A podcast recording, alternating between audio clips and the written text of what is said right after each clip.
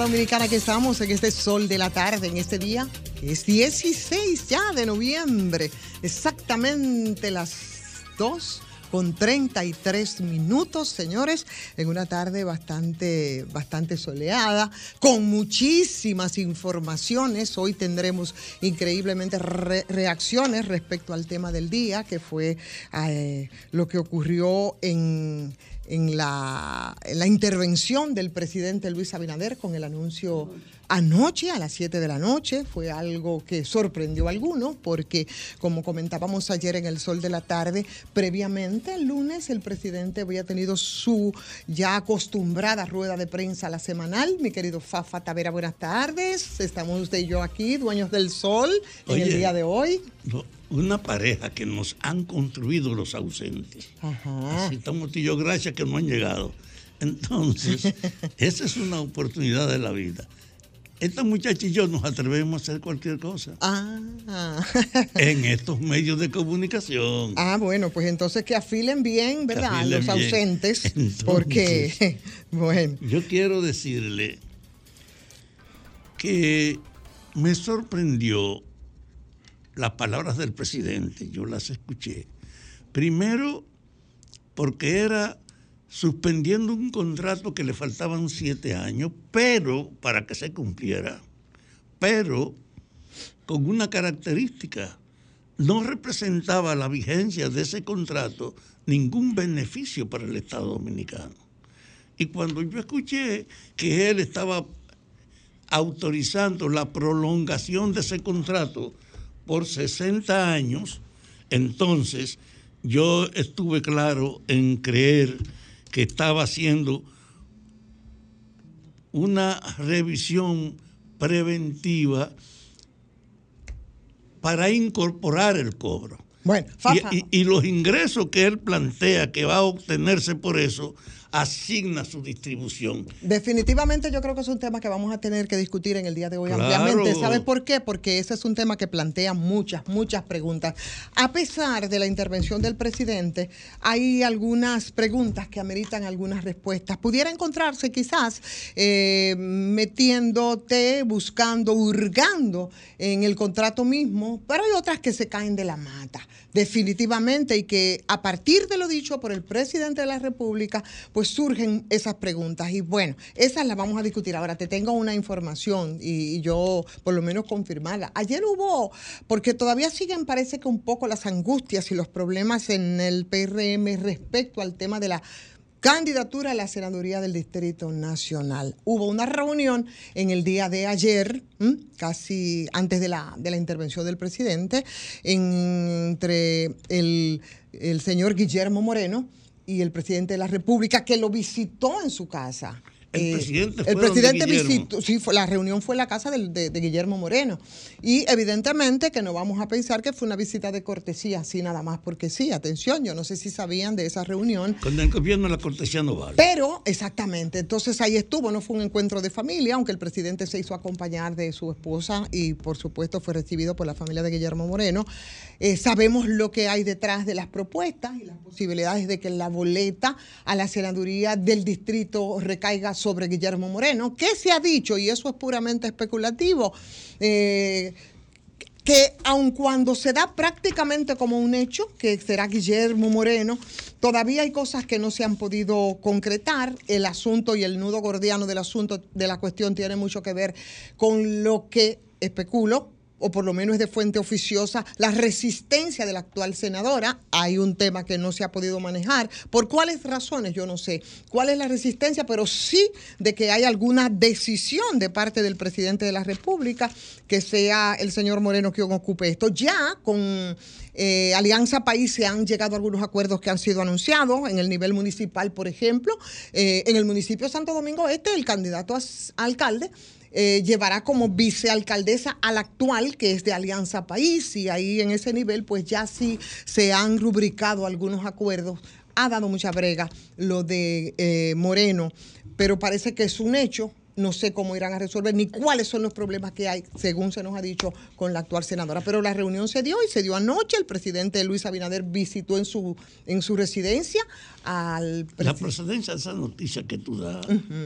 ¿Salió en algún medio o es un problema personal que tú tienes? No, no, no, no, no, no, no ha salido en algún medio, pero usted comprenderá que como periodista nosotros tenemos informaciones y esta fuente y esta información que estoy dando, no voy a revelar mi fuente, pero es así. Y si es una primicia del sol de la tarde, pues mucho mejor. El encuentro, la reunión anoche en la casa de Guillermo Moreno, del presidente Luis Abinader, que fue a visitarlo y conjeturamos, eso sí, que no fue una visita, pues como usted bien dice, de cortesía sino de cara, por supuesto, a lo que sería la candidatura y lo que se está proponiendo en ese sentido. Entonces, no es un asunto personal, es un tema de información, Fafa, que manejamos y que es primicia nuestra y que es así. Yo espero que se confirme por los medios porque es la forma de defender también la integridad de nuestro programa. Sí, pero porque tú estás dando una información que no ha salido en ningún sitio y que se presta entonces a cualquier interpretación. No es en ningún sitio, yo creo que el sol de la tarde no es ningún sitio. Pero aquí que apareció de nosotros no apareció Entonces en nosotros, bueno, pero nosotros tenemos el derecho a dar la primicia y le estamos dando a menos Nadie a menos queja por eso. a menos que usted dude de la información que yo estoy ofreciendo, no, ¿verdad? Lo que estoy y eso y eso en casi 40 años de ejercicio nunca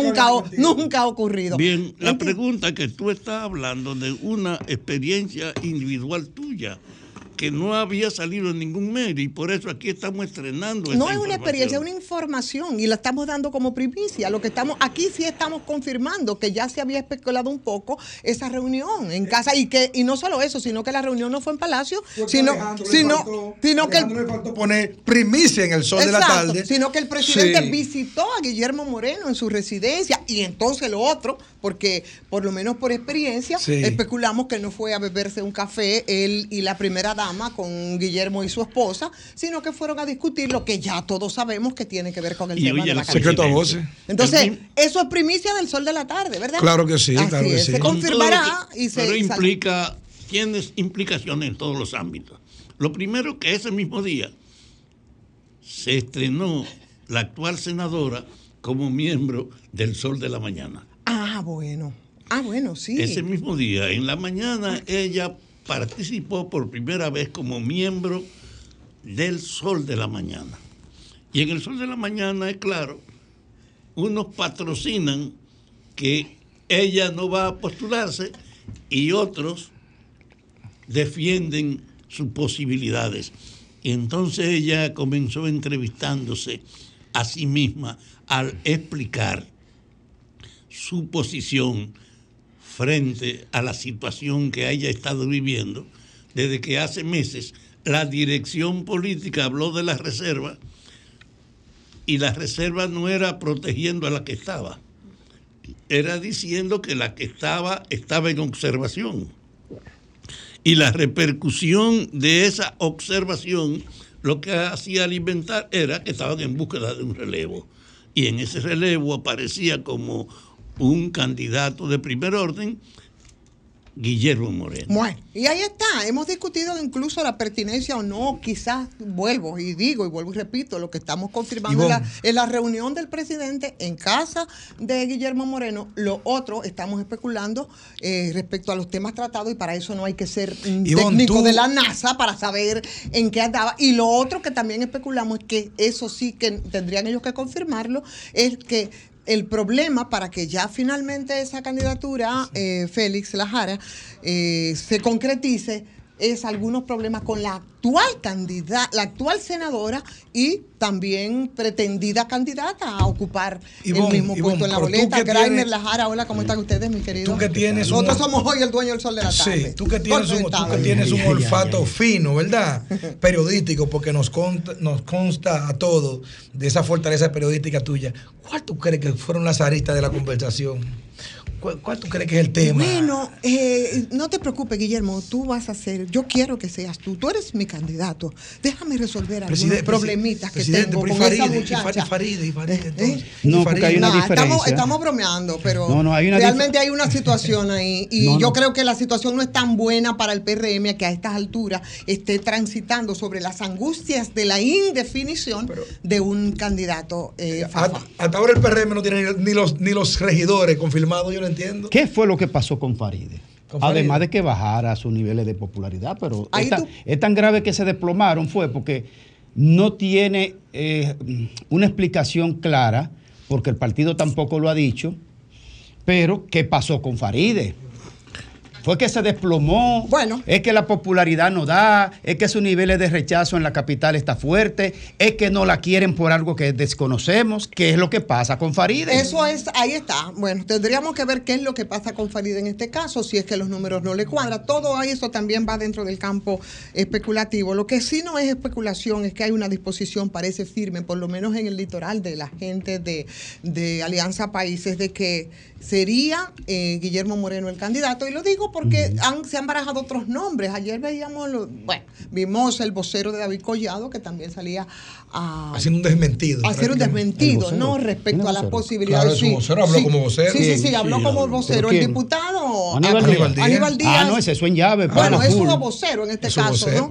Entonces es así. hermano. Pero bueno, señores. Ahora, yo quisiera que o Guillermo o Farid llamaran al programa.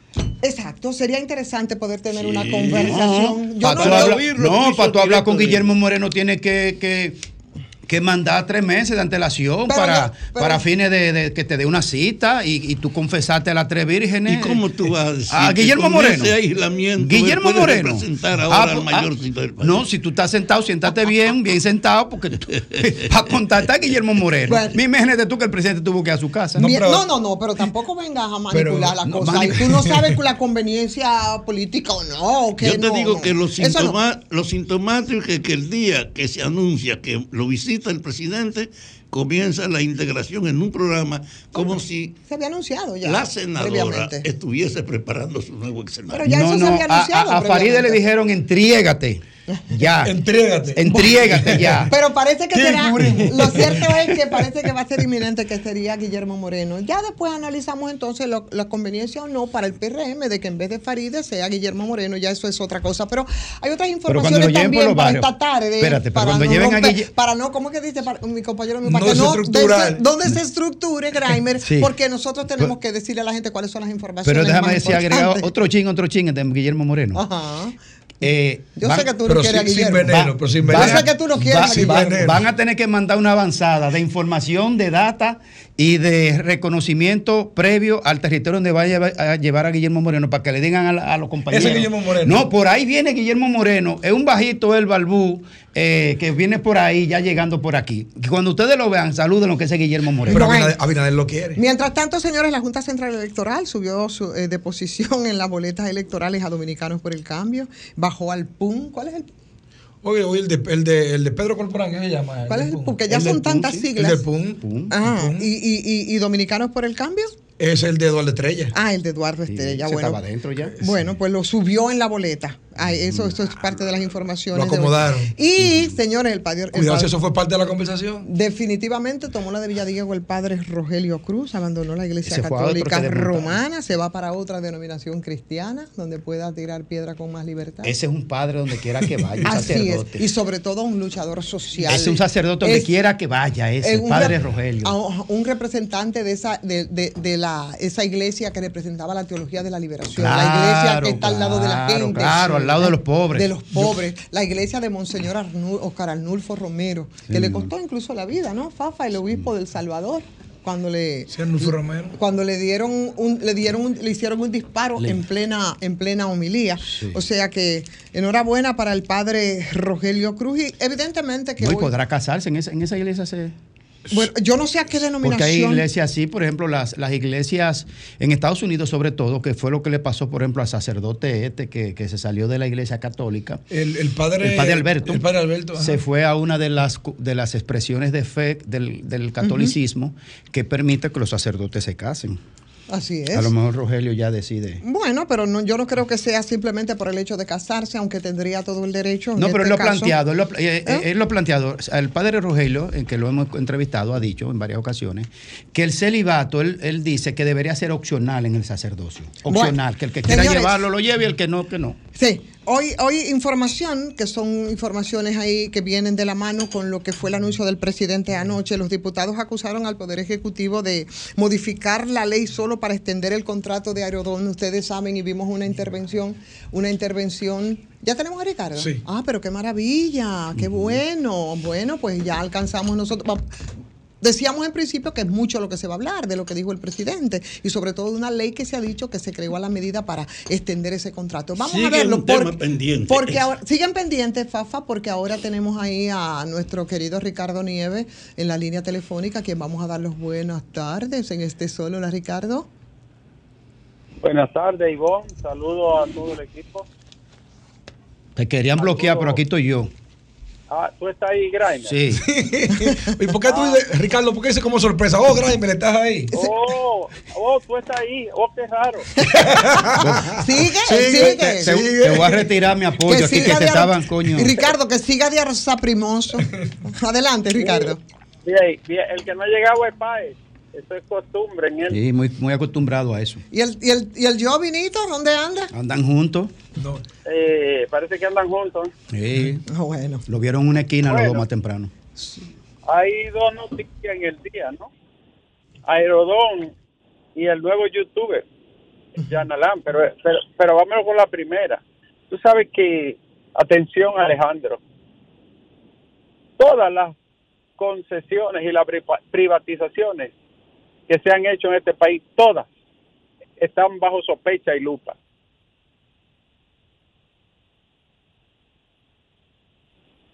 ¿Qué pasó con el CEA? ¿Qué pasó con Molino? La concesión de la carretera de Samaná. Solo hay que pensar en Sanssouci, Coyentri y por ahí María se va. Todas las concesiones y privatizaciones que se hicieron en la República Dominicana quedaron bajo sospecha, incluyendo Aerodón. Tú sabes que uno habla y opina y a veces sacan un pedacito de lo que tú dices, dependiendo a quién le convenga o no le convenga. Mira, yo no he visto yo no he visto la, las cláusulas ni las disposiciones de esa renegociación. Lo, voy a ver, lo voy a analizar, lo voy a estudiar con lupa. Pero de entrada, eh, el tiempo en que se produce también llama atención, ¿no?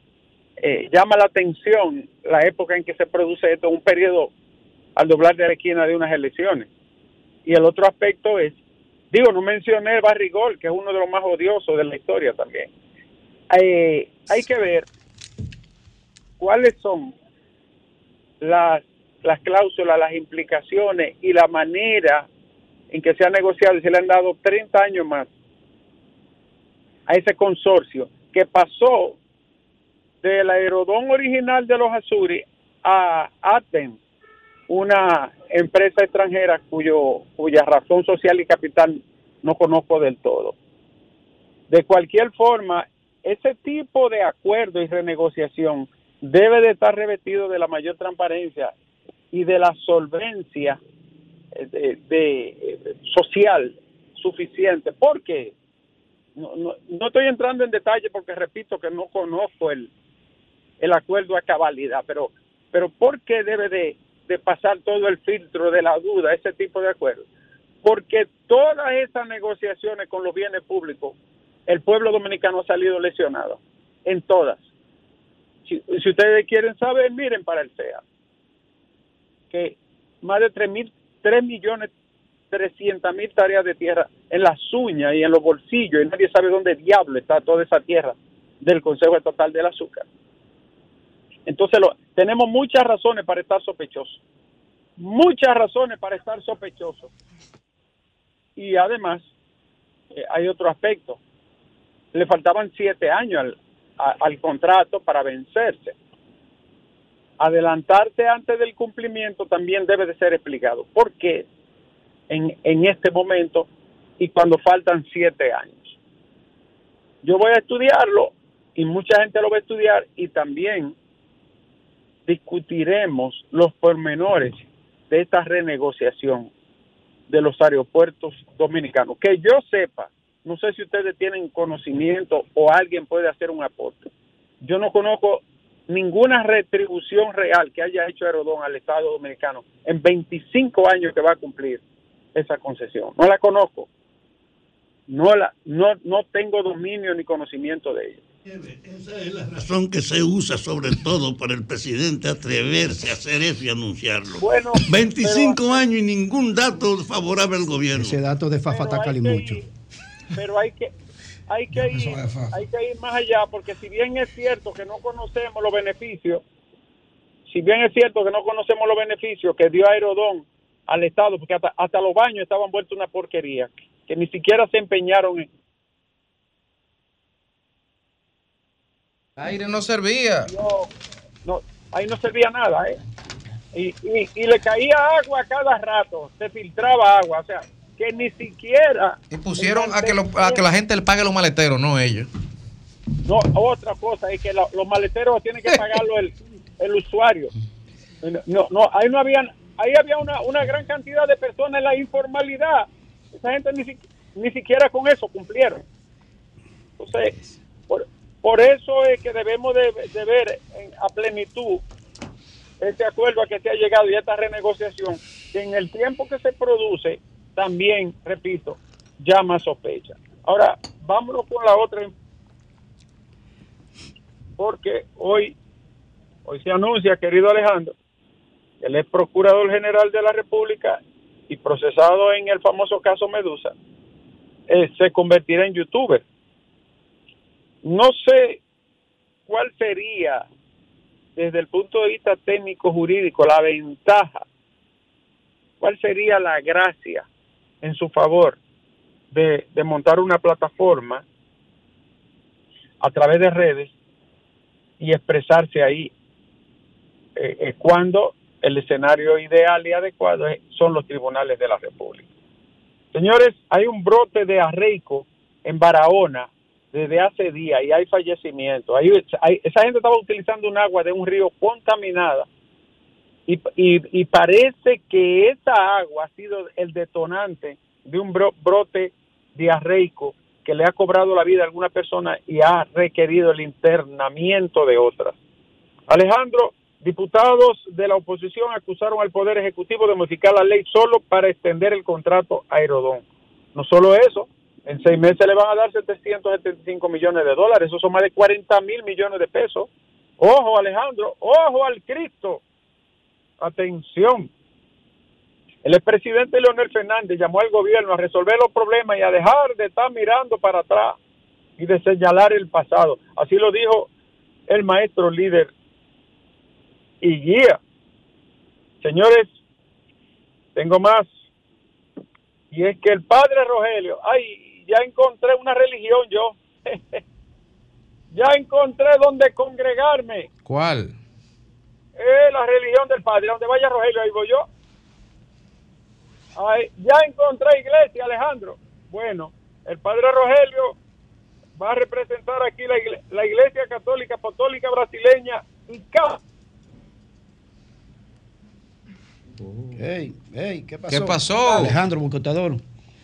No, él está, está en línea todavía. Parece que él está en movimiento y ha perdido la conexión.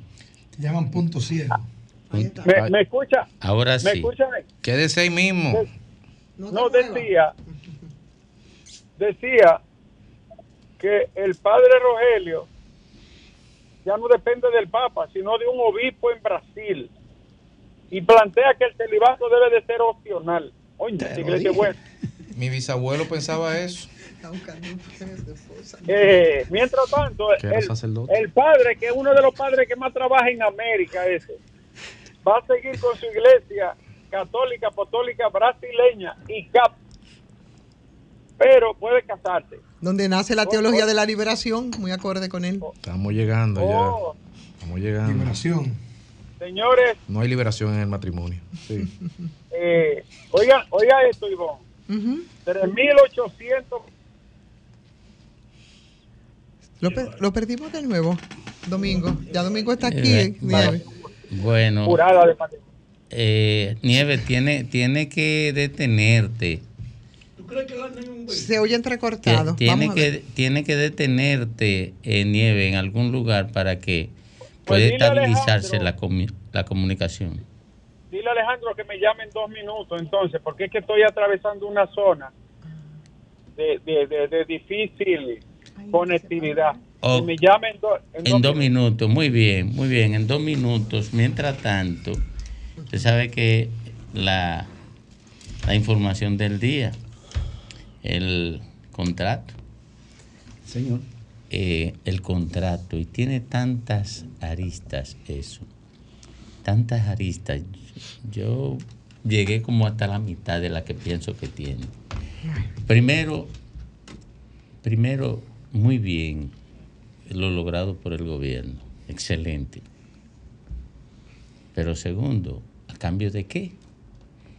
Solamente del dinero que se ha, que se ha mencionado. No, porque mire que, que lo hizo muy mal el gobierno de, de Lionel, terrible.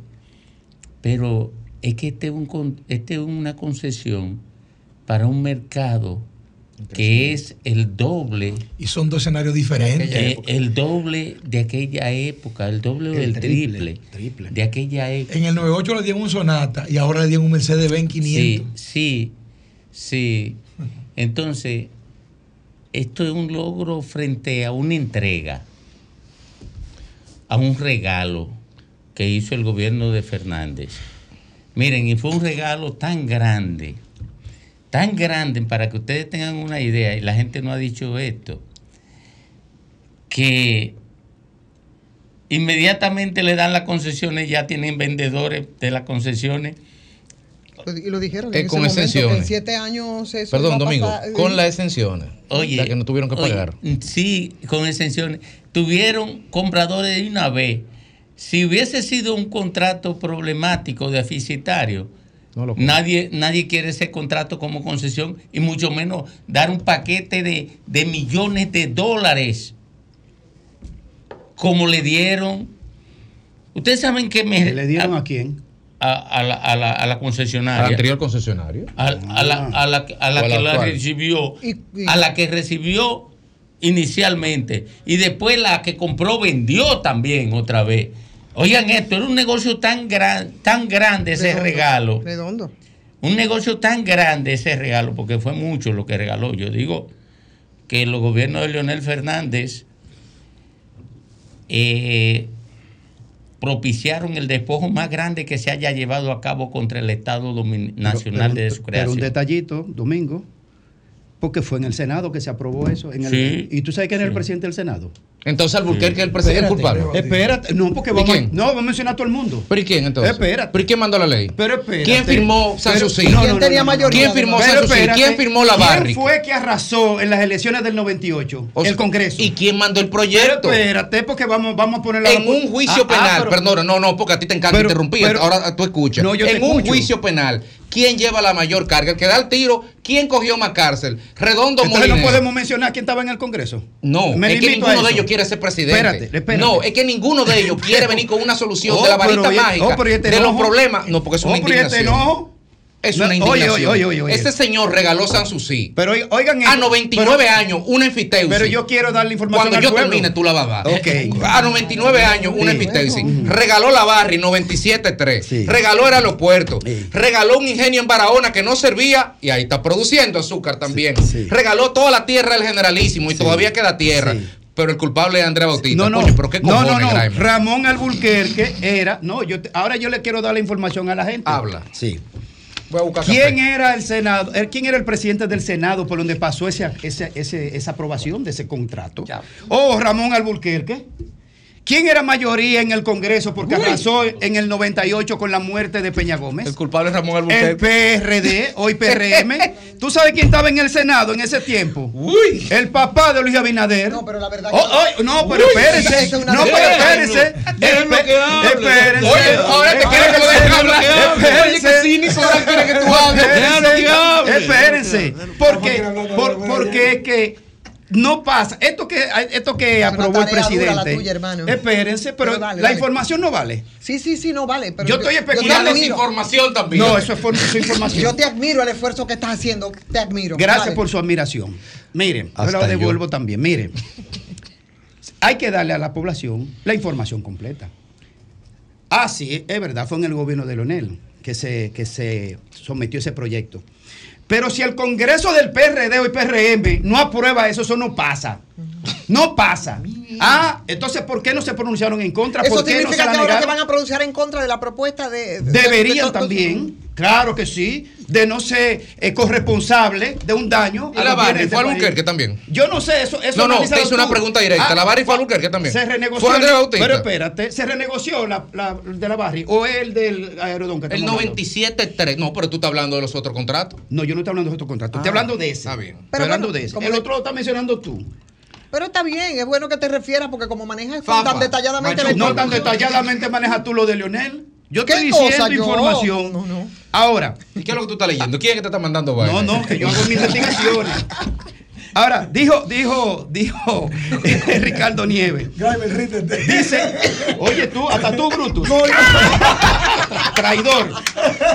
Primo, primo. No, no, pero estos PLD se, están regados. Se están preguntando. Se está, no, porque fue en el gobierno del PLD. O, Leonel Federico, ¿qué le pasa a tu PLD? Pero, pero, eh, recuerda. ¿De dónde era Leonel? Danilo fue que renegoció el contrato. Sin, mejor yo me quedo callado. Y rescató la tierra de Bahía de Rescató Bahía de Mejor yo me quedo callado. El de Barry, sí. Mejor yo me quedo callado. Hay que hacerle el saludo a Danilo. Estoy ayudando, quedándome callado. Pero espérate, no, no, no, no. No, y tú quieres atacar a Leonel, que te conviene. Pero fue yo, no porque. Mira, a tu cálculo si te conviene. No, fue correcto, ¿verdad? El rescate de Danilo de la Claro que fue correcto. Fue correcto porque el otro fue un error garrafal. Claro, un error el otro. claro, que sí. Y un buen rescate de Danilo, claro que sí. Oye, yo voy a defender. Yo fui uno de los que mata que en el show del mediodía el contrato de la autopista de Samaná. Es más, siendo yo candidato, siendo yo candidato, yo propuse que se suspendieran los pagos en la pandemia a los pagos que se tienen que hacer al contrato de la, del asunto de Samaná para dirigir, dirigir ese, ese, dinero a la situación del COVID en el país. Yo propuse y ataqué duramente, y yo no sé quién fue que se ganó su judío cuarto en la, la vaina de autopista de Samaná, pero aquí la culpa la vamos a repartir entre todas. En este contrato en particular, fue el Congreso del PRD y PRM que aprobó ese contrato. Óyeme, yo creo que debemos, en un tema de esta envergadura, de verdad, meterlo como un eje de la discusión pero hay un hecho cierto. ¿Quién es el de la iniciativa? ¿Y quién lo aprobó? Son dos hechos ciertos. Pero déjame decirte, ¿quién es el de la iniciativa? En la que ese caso es solo un elemento, porque decía Domingo que en el Lionel fue el tiempo que transfirió al sector privado el conjunto de las primeras actividades empresariales del Estado. No, y Lili imprimió papeleta eh, eh, en con 1800. Con con perdón. Tenemos un compromiso. Hemos heredado una práctica marcada por la corrupción. No había un favor. Pero que eso hace 25 había negocio, era lo que habían. y ahora, tenemos yo quiero decirle, independientemente de la propuesta, yo veo como una gran cosa el paso del presidente. Ok, mientras, mientras ustedes ven con su gran cosa, vámonos con el doctor Ricardo Nieves, que volvió a línea. Adelante, doctor Ricardo. No, no, pero ahora sí, ¿verdad? Se escucha mejor. Sí, claro que sí. No, no, solo a, a, postillar. Eh, saca papa ahí, un momento. Tú lo, tú lo mandas a beber café y ahorita tú vuelves y lo llamas. Lo pongo en mute. Eh, mira, yo decía Domingo antes de tú llegar que todas las concesiones y la, las capitalizaciones que se han hecho en este país, todas están bajo sospecha y con una gran duda. Y que, y que no ha habido una sola donde, donde el pueblo dominicano haya salido eh, aventajado o por lo menos retribuido en algo. Yo no sé si tú conoces algo que haya hecho Aerodón por nosotros. No sé si tú lo conoces.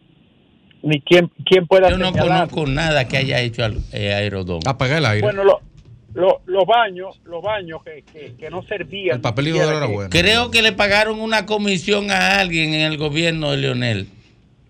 Mira, pero aparte de eso, si bien es cierto, como dice Papa, que, que el pasado no tiene arreglo, no significa que todo se acepte con beneplácito. Hay que averiguar hasta el último requisito de esta negociación porque, lo, porque verdaderamente la negociación y la privatización han sido traumáticas y, en muchos casos despojo auténtico, como el caso del CEA, para, para citar uno. En otro orden, yo te decía cuando se interrumpió la, la comunicación, que la iglesia nueva del Padre Rogelio permite matrimonio y se puede fiestar. Voy para allá yo. no, no, aquí no te queremos. y, y además es una iglesia que no obedece al Papa, sino que está bajo la jurisdicción eh, de un obispo brasileño. Brasil es tan grande y, y tiene tantas demarcaciones que hay lugares, Domingo, donde funciona la teología de la liberación. Sí. Y esos, y esos obispos tienen sus congregaciones, su diócesis, su arquidiócesis todas sus estructuras idénticas, pero fuera del papado y de ropa. Hoy está de cumpleaños el amigo y camionero Danilo Cruz. Le dedicamos el programa en este día. Un dominicano de mucho trabajo, buen amigo, colaborador, oyente fiel en Estados Unidos. Y un hombre siempre preocupado por la buena marcha del país. Danilo Cruz, el camionero de Sol, está de cumpleaños. Señores, eh, le tengo más. Sí. Eh, así casi me voy rápido. Al final tengo que decirte un chisme al final. El Licey solo hizo llegar y una vez golpeó las águilas. ¿Y qué fue lo que pasó? Y otra que te tengo es que el Ayuntamiento de Santiago ha emitido un comunicado sobre la cancelación de la licitación. Y dice Abel, a propósito de esa cancelación, de la suspensión de la licitación para la recogida de basura, como que es una cancelación sospechosa ha dicho el candidato del Partido de la Liberación eh, Dominicana. Eh, cuando ustedes, cuando se cortó la llamada, me llamó una persona y me dijo que en, sus inicios las negociaciones con Herodón partieron de 300 millones que ofrecía eh, el consorcio al, Estado Dominicano, 300 millones de dólares. Y también señalaba la queja de los diputados de oposición que dicen que el Poder Ejecutivo modificó la ley solo para extenderle el contrato a Aerodón. Entre otros. entre otros. Que vendrán. Van a ver. Señores, y hoy a propósito de Aerodón salen las, las crónicas sobre Aerodón y Barrigol, eh, que son de esos contratos chacumbelescos que hemos debido de soportar los dominicanos por mucho tiempo. Eh, Jean Alain será YouTube el domingo, ¿ya tú lo sabías? Eh, eso vi, sí. Ah, pues que tú lo sepas. Iván Lorenzo dijo hoy que el gobierno no dice toda la verdad sobre las estadísticas del dengue. Eh, acusó al gobierno de falsear las estadísticas con respecto al número de casos y también de internamientos y de funciones. Entonces, eh, me despido, Domingo. ¿Tú me ibas a decir algo? Sí, mira, eh, tú tienes un amigo en Estados Unidos que me parece que tú tienes que tomar alguna medida para evitar que te dañen la imagen. ¿Tú sabes lo que me escribió cuando se cortó la comunicación? a mí también. Eh, ¿Tú te refieres a, un señor apellido Sánchez? Ese mismo. Al que le, al que le llaman Choclo. Yo no te puedo decir el nombre, pero, pero creo que es Sánchez. ¿Qué dijo? O que te iba a mandar 10 dólares para que te compre otro paquetico. Alejandro.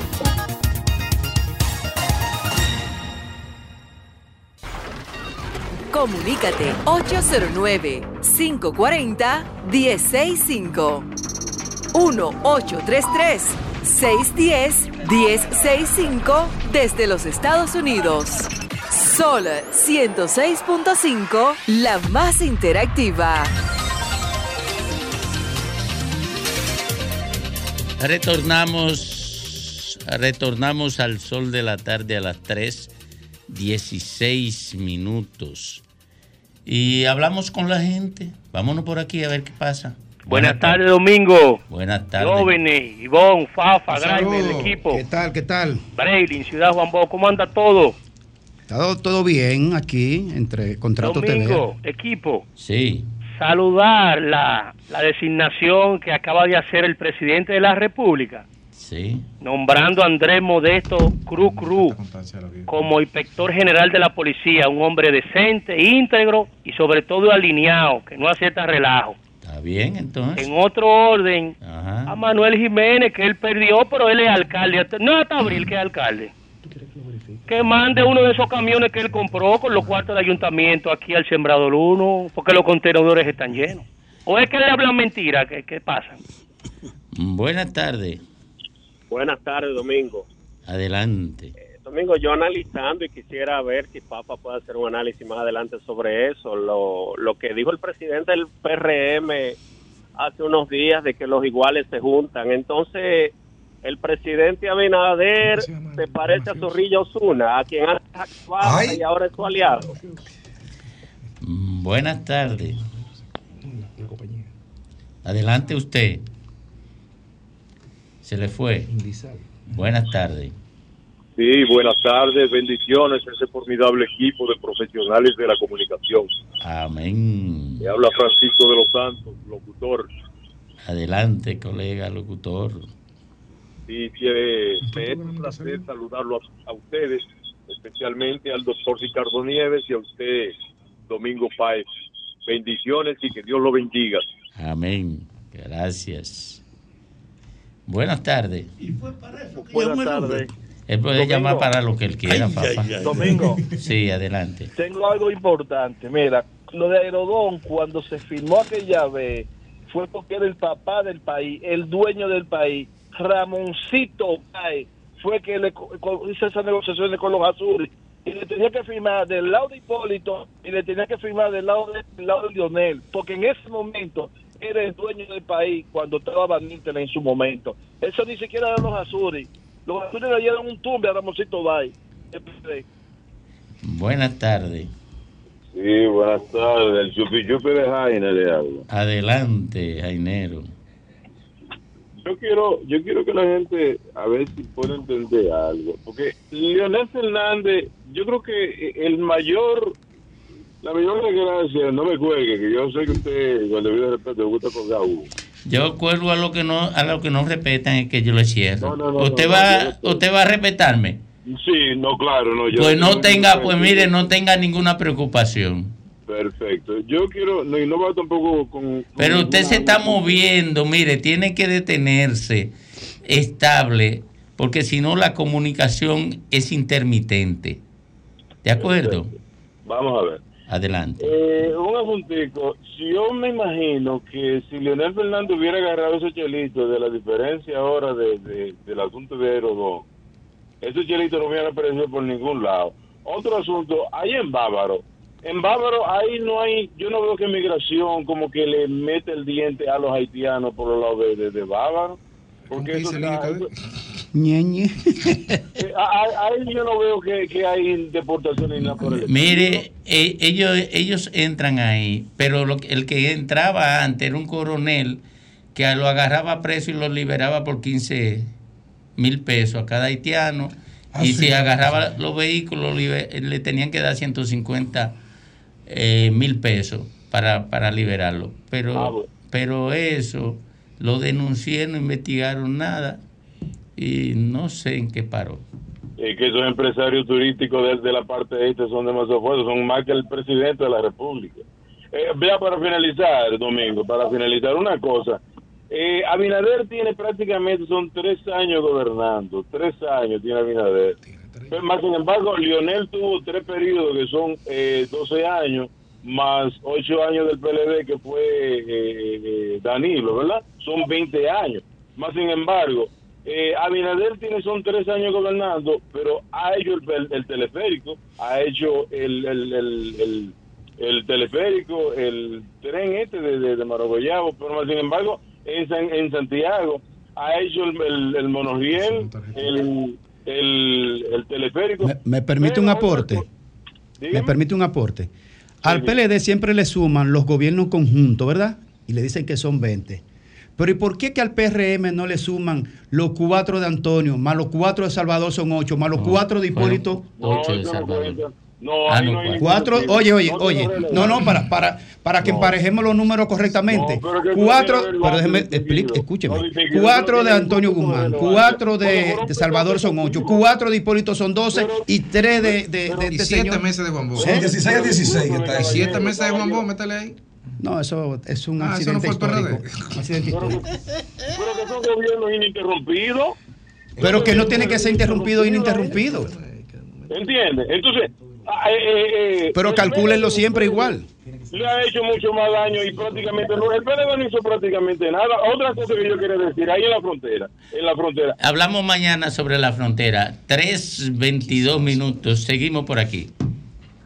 Bueno, Domingo. Adelante. Tiene que colocarse en un lugar. mire, ya se fue la comunicación. estable.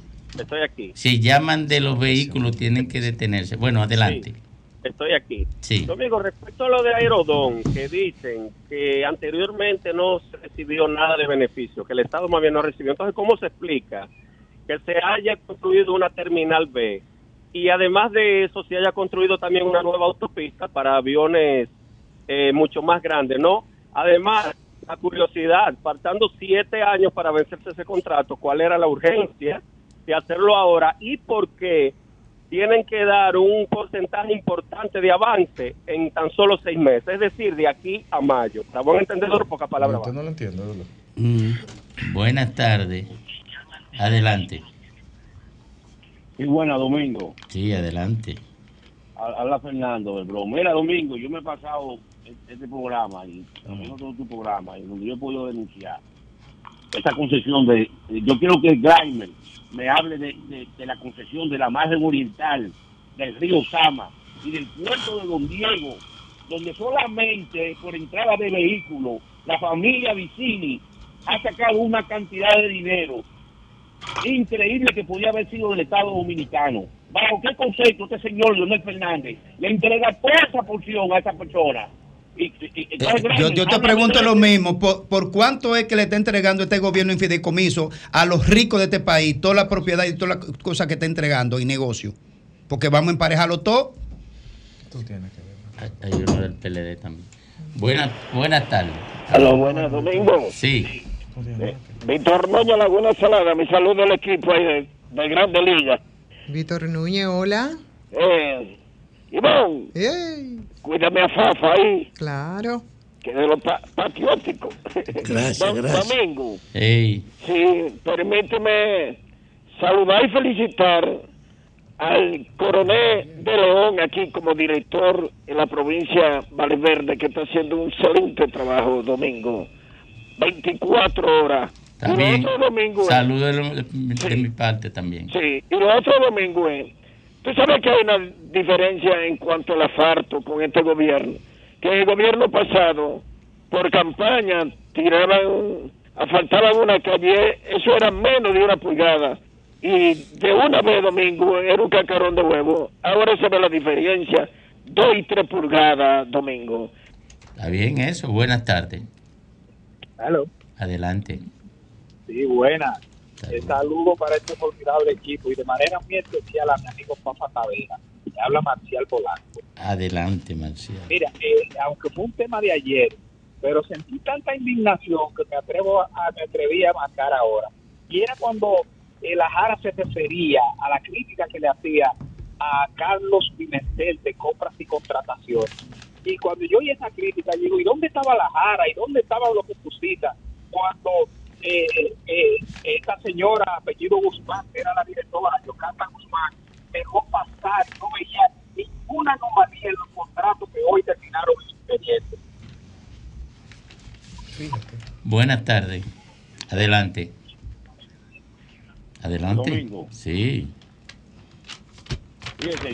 yo considero que estas declaraciones que está dando Grimer ahí, hablando cosas, ustedes, ustedes mismos están sabiendo que él está usando unos argumentos ahí que lo descalifican completamente. ¿Por qué? Lo hacen más un activista político que un comentarista eh, que, o un periodista que busca la verdad. Eh, compararle eso con lo que está diciendo de que de lo de, lo, de los fondos de, que hizo el gobierno es algo es algo que no que no va y Fafa y Fafa, Fafa no le sale al frente a, a, a, desmentir eh, esa injuria que está haciendo para confundir al pueblo de un señor que ha entregado el patrimonio público, que hable de las empresas del gobierno que entregó en el pasado, donde, donde este señor, eh, eh, el señor este que dicen que era familia de Trujillo, de su mismo partido, el Euclides Gutiérrez Félix, dijo que, fue un regalo que le hizo Leonel Fernández al sector privado. Y Danilo Medina, presidente de la República, eh, en, televisión dijo que era a pagar a cuatro años. Después de cuatro años de firmar ese contrato, 97-3. Buenas tardes. Buenas tardes, Domingo. ¿Cómo está ah, todo? Todo bien, todo bien. Domingo, yo no entiendo cómo es que los partidos políticos en el gobierno hacen un trabajo tan malo. Que a veces le perjudica a la de abajo. Por eso es que ahora mismo con esta alianza de Domingo y Omar, hoy me ha estremecido al distrito nacional. Yo sé que la pobre Faride encuentra que hacer. Que ella decía, se le ha caído encima toda la cosa que ella decía. Entonces, el gobierno la ha contradecido. ¿Me entiendes? Buenas tardes. Eh, buenas tardes, saludos al equipo. Yo solamente quiero dejar una pregunta respecto a este tema de, de aerodones y los beneficios. Si todo lo del PLD era malo anteriormente, ¿por qué ahora se anuncia que todas esas obras que se dejaron diseñadas las van a construir con ese dinero? Solo eso. Buenas tardes. Buenas tardes, Domingo, Ivonne, Greimer, La Jara, a don Papa Tavera y a don Jefe por donde quiera que se encuentre. Fidel Guzmán, Domingo. Adelante. Un abrazo, mi hermano, para ti, esperando que tu salud siga bien. Domingo. Sí. Hoy yo quiero hacer un agradecimiento al presidente Luis Abinader. Es lo primero, un agradecimiento. Y esto va para Papa. Es del, del tremendo apagón que tenemos aquí en Santo Domingo Este. Un tremendo apagón que tenemos, donde eso no se vivía, Domingo que había mejorado circunstancialmente, donde aquí en, en Almarrosa teníamos 24, 24 7 los circuitos y hoy hoy no tenemos ni, ni, 15 7 ni 15 horas de luz en, en estos momentos. Eso tenemos que agradecer al, presidente al presidente Luis Abinadel. Por otro lado, Domingo, y esto va para FAFA dirigido, para FAFA, FAFA, 30 mil millones de dólares en préstamos, su mm. gobierno no una obra que civil el cáncamo de, de el cáncamo este de lo, de lo, del teleférico, un pedacito que inauguraron. Y ahora nos salen a nosotros, Domingo, porque parece que nosotros somos tarúpidos, tarúpidos, tarados y estúpidos, esa es la unión. Domingo, de que la, cuestión esta de, de, la concesión de llevarlo a 60 años más del aeropuerto, que van a recibir en menos de seis, de, seis meses 740 millones y el presidente ha dicho que va a ser 1.500 obras cuando, cuando con 30 mil millones de, dólares no ha hecho solamente que un cántamo de cosas, nos va a meter a nosotros esa, esa gran mentira de que va a hacer toda esa obra con 740 millones. no, mentira. Esos cuartos son para cogerlo para su reelección, para meterlo en campaña domingo. Y hay que decirle a este país que abrir los ojos a los tarúpidos. Pasen buenas tardes. Buenas tardes. Fidel anda por la goma siempre. Adelante. Ah, perdón. Ese, el delay fue largo. Buenas tardes. buenas tardes. Domingo, una cosa. Sí. La bola de nieve del Intran ahora ha destapado otra caja de Pandora. ¿Cuál es? Relacionada con los supuestos programas de periodismo de investigación. Y nadie habla de eso. ¿Qué estará pasando? Pero, eh, ¿cuál es la caja de Pandora? Pero habla tú. Oh, pero eh, hay un sujeto que está acusando a uno de los dueños del programa de investigación de que supuestamente utilizan su programa para extorsionar personas. Bueno, pero mira, yo tengo, lo que pasa es que tú no, no, no me has escuchado a mí. Eh, parece que tú estabas en la luna durante estos últimos años. Pues yo tengo más o menos, más o menos, eh, 13 o 14 años denunciando eso. No, sí, claro. Ah, bueno, pues yo lo, yo lo he denunciado. Sí, sí, claro, yo sí. Eh, la gente, porque aquí lo que tienen es una memoria de 48 horas, pero eso no es nuevo. el mejor de los casos. 48 dos días, ¿oíste? Última de la tanda, buenas tardes. Saludos, buenas tardes, Domingo. Adelante. Domingo, mira, en cuanto al contrato el contrato anterior, no es que no tenía beneficio, lo que pasa es que aquí las cosas se hacen y nadie le da seguimiento. Pero de acuerdo con ese contrato anterior, ellos debieron haber invertido cientos de millones de dólares en la remodelación y en el equipamiento de los aeropuertos. Y nunca lo hicieron, pero nadie le da seguimiento. 417 millones de dólares debieron invertir. ¿Y tú sabes cuánto invirtieron? 400 millones de dolores de cabeza.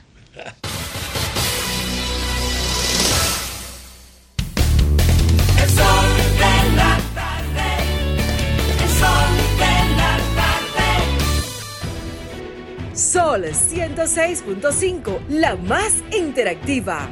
Una emisora RCC Miria. Las principales figuras de la televisión de Santiago encendieron la radio y tomaron el control. Jaime Tomás, Juan Bonilla, José de Vares, Nelson Peralta, Gladialisa Pereira, Francisco Sanchís, Sagrario Gómez y José Adriano Rodríguez son los patrones de la información y las noticias en Santiago y el Cibao. El patrón de la tarde. De lunes a viernes de 4.30 de la tarde a 7.30 de la noche. Por La Bacana 105.9 Santiago. Desde Bandex reconocemos el valor de lograrlo juntos. Sabemos que es celebrar tu diploma y compartirlo con quienes te apoyaron desde el inicio. Por eso seguimos desembolsando más de 500 millones de pesos para créditos educativos, ya que juntos impulsamos el desarrollo del país. Bandex, Banco de Desarrollo y Exportaciones. Juanchi, dime a ver. Oh, tranquilo, aquí en lo mío, organizando la bodega. Mira todo lo que me llegó. Epa, pero bien ahí. ¿Y tú qué? Cuéntame de ti. Aquí contenta. Acabo de ir con mi cédula a empadronarme. ¿Empadro qué? ¿Y qué es eso? Mira, hombre, eso es que te inscriben para votar por tus candidatos de RD, pero desde el exterior, como si tú fueras a votar allá, pero viviendo aquí. Porque, ajá, uno vive aquí, pero el corazón lo tiene allá. ¡Sabroso! Pues llévame contigo que yo no me voy a quedar fuera. Vamos. Julia, busca tu cédula que vamos allí a empadronarnos. Empadrónate por la patria que llevas dentro. Junta Central Electoral. Garantía de identidad y democracia. Transpórtate a Tulum con TAN, el restaurante más nuevo del chef Richard Sandoval en Nueva York. El concepto celebra los sabores de la península de Yucatán en México con tacos hipermodernos, ceviches y clásicos elevados. Sumérgete en el Speed Easy de TAN, recientemente inaugurado. Loom, donde te esperan cócteles culinarios y cientos de mezcales y tequilas, ubicado en el East 49 y Tercera. Para hacer una reserva, 917 388 22 48 o visita timenewyork.com. Melocotón, verde luz y caramelo, crema, naranja, el sabor que prefiero, blanco 100 o colonial, alegran tu casa, la pones genial, mi bolsillo rosa, azul cielo lo prefiero. Y hay mucho más que puedes probar Perdón, muchos colores. Pintar alegra tu casa y más con la calidad y color de pinturas Tucán. Antójate. Pinta con gusto, con pinturas Tucán. Sol de la tarde. El pitcher se prepara, lanza la bola, batazo largo que se va, se va y se fue la bola. Conecta un honrón renovando tu marbete a tiempo. Desde el 17 de octubre acude a las entidades autorizadas o visita nuestra página web www.dgii.gov.do o descarga la aplicación para Android o iOS. Recuerda que nada te detenga. Renueva a tiempo. Disfruta una lluvia de premios y date vida con Club de Vida en este 25 aniversario de AFP Popular. Tú puedes ganar uno de los 10 iPhone 14 Pro, 10 barbecues y 10 televisores de 50 pulgadas que se sortearán del 16 de octubre al 15 de diciembre 2023. Para participar, descarga la app de AFP Popular, vincula tu cuenta con el Club de Vida y ya está. Club de Vida, un mundo de ventajas en tus manos.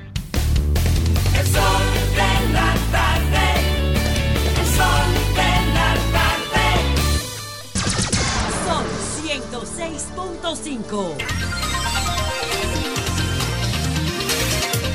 continúan, continúan, continúan las renuncias, las migraciones, los movimientos y las desafecciones. Eh, el intercambio. El, intercambio. El intercambio. Este, ¿Cuál es la del hoy del PRM? Esta no es del PRM, esta es de la sigla, digo, del PRD.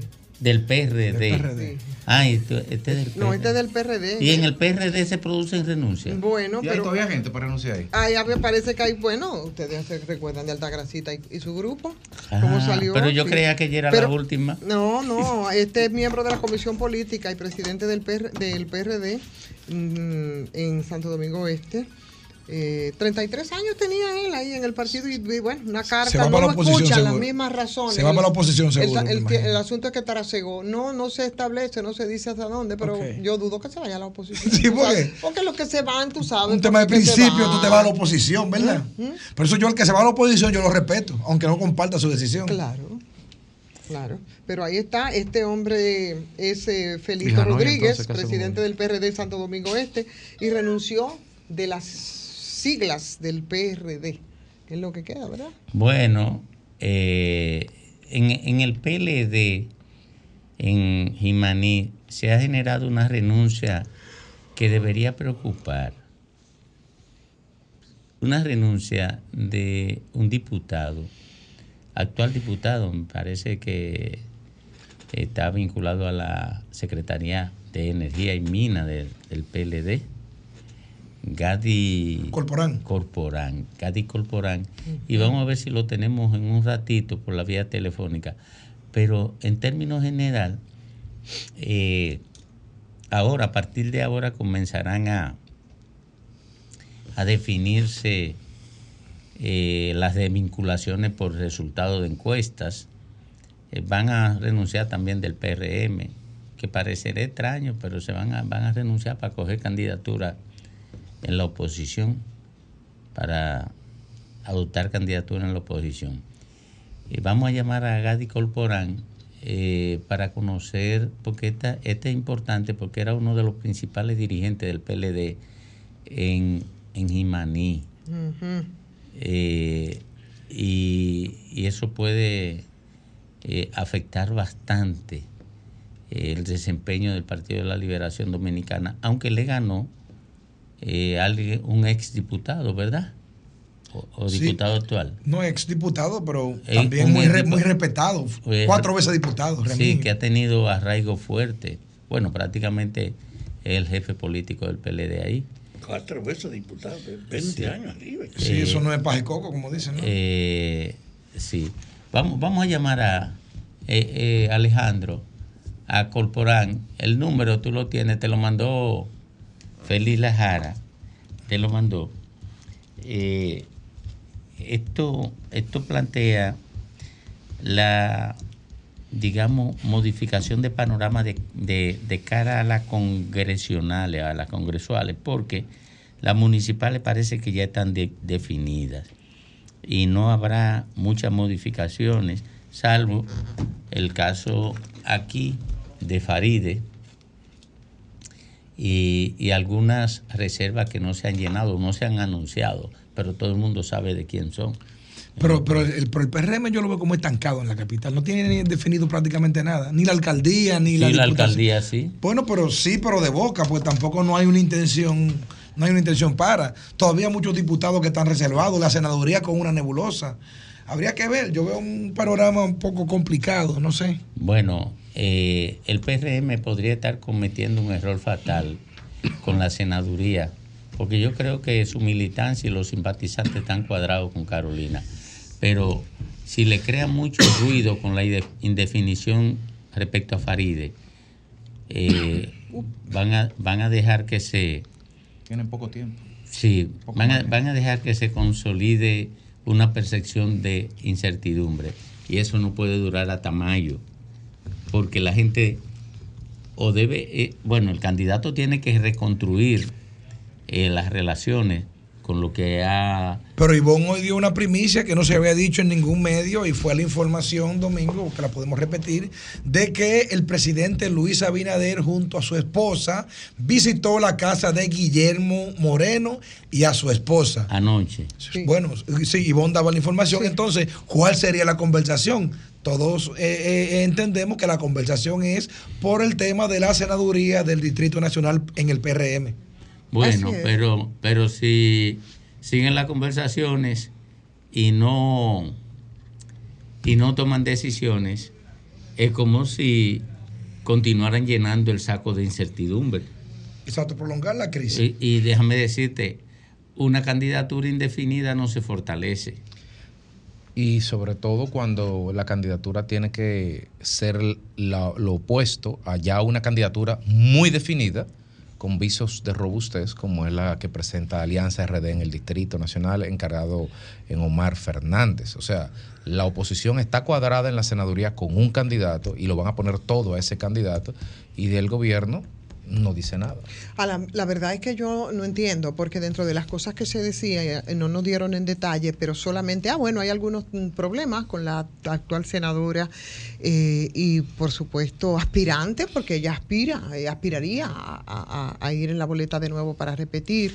Hay alguna, algún tipo de situaciones, uno no sabe qué es lo que ocurre, qué es lo que pasa, si es que simplemente hay quien, hay sectores que la rechazan en su partido, no sabemos si es que los números le cuadran o no, no lo sé, ¿no? Lo, lo cierto es que eh, eso podría tener algún problema si no se maneja, ¿no? Eh, porque imagínate, eh, Farideh Raful representa un sector importante y, salir y, disgusto en ese nivel podría no ser sano. Ivonne, que esa indefinición que ha tenido el PRM en la capital le puede salir cara. Y le voy a decir por qué la capital es el lugar donde, donde hay mayor nivel de educación y al mismo tiempo también de razonamiento.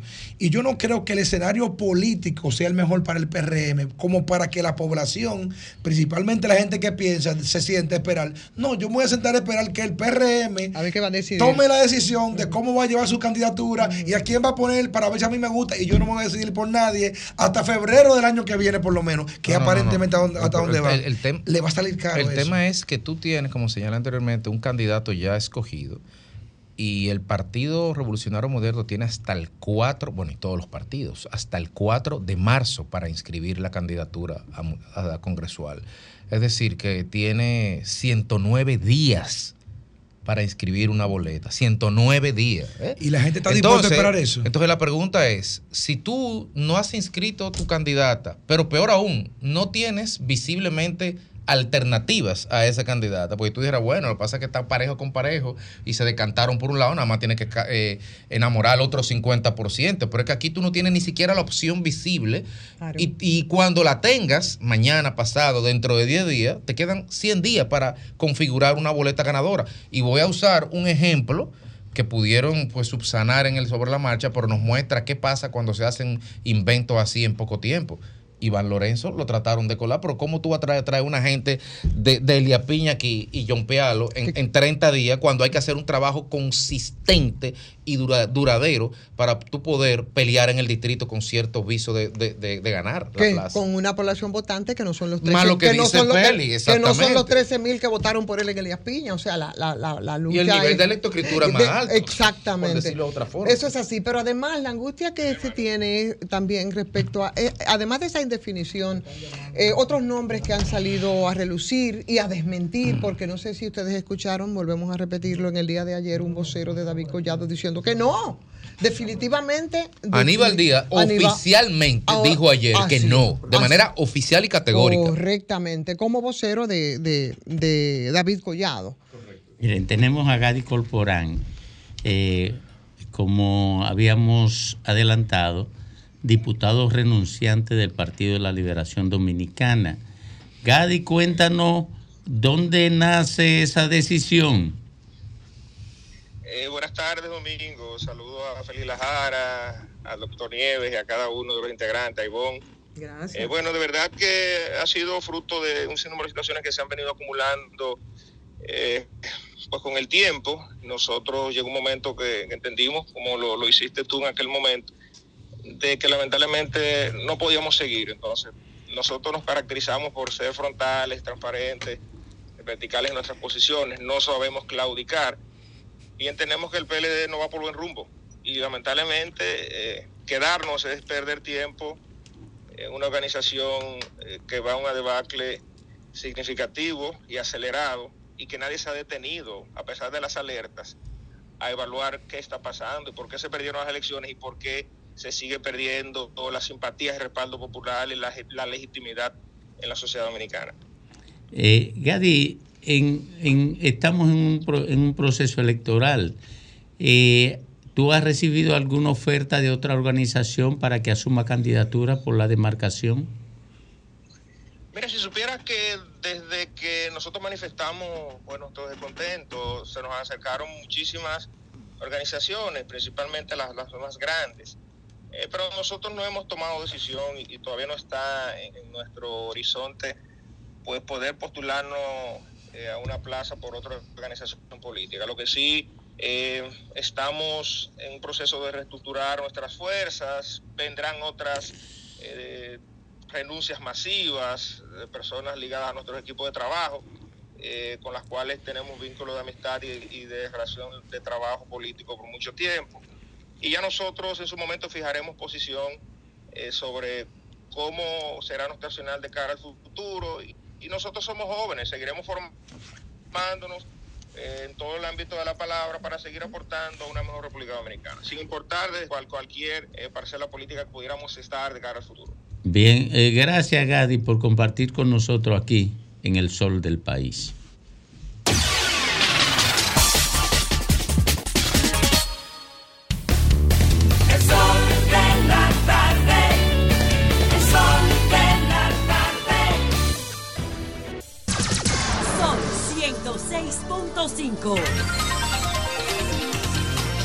Bueno, retornamos al sol de la tarde, al sol del país, cuando conectamos a las 4.55 con don Rafael Fafa Taveras. Gracias, Domingo.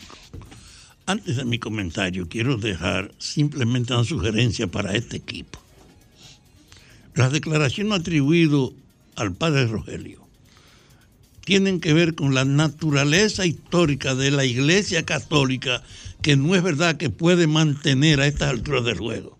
Dos, que solo los varones pueden ser ministros de Dios y que ninguna mujer puede desempeñar ese cargo.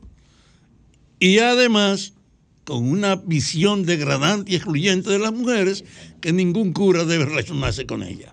Creo que es un buen tema para que un día colectivamente se lo dediquemos a esto. Y tengo que dejarlo de lado porque aquí hay un tema que se ha impuesto hoy, que es el tema de las consideraciones en torno a la intervención del presidente. Yo lamento que no esté Raimes aquí, porque él estaba contraponiendo una cosa real. En el pasado yo he estado defendiendo la política ha estado penetrada de una práctica de la corrupción legitimada.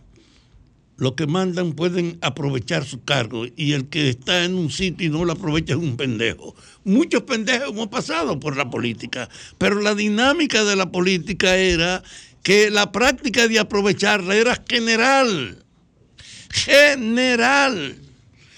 Insisto que desde Pedro Santana hasta Trujillo siempre fue eso y que con el jefe alcanzó un nivel extraordinario. El que manda el que decide y el que aprovecha. Y esa conciencia penetrada en la práctica política está en el alma de la mayoría de las personas que están asociadas o que aspiran a un cargo. Se ve la política como un chance para usted aprovecharlo. En ese ámbito hay que ver que hay una herencia una herencia que no resiste al día de hoy, hoy, una revisión que recupere la legitimidad de esas acciones. Nada mejor que esos contratos. Este país vivió con Trujillo una concentración de la autoridad y se ha estado disolviendo esa autoridad del poder político, sobre todo la economía. Ha sido una generalizada distribución de todos los bienes que heredó el Estado.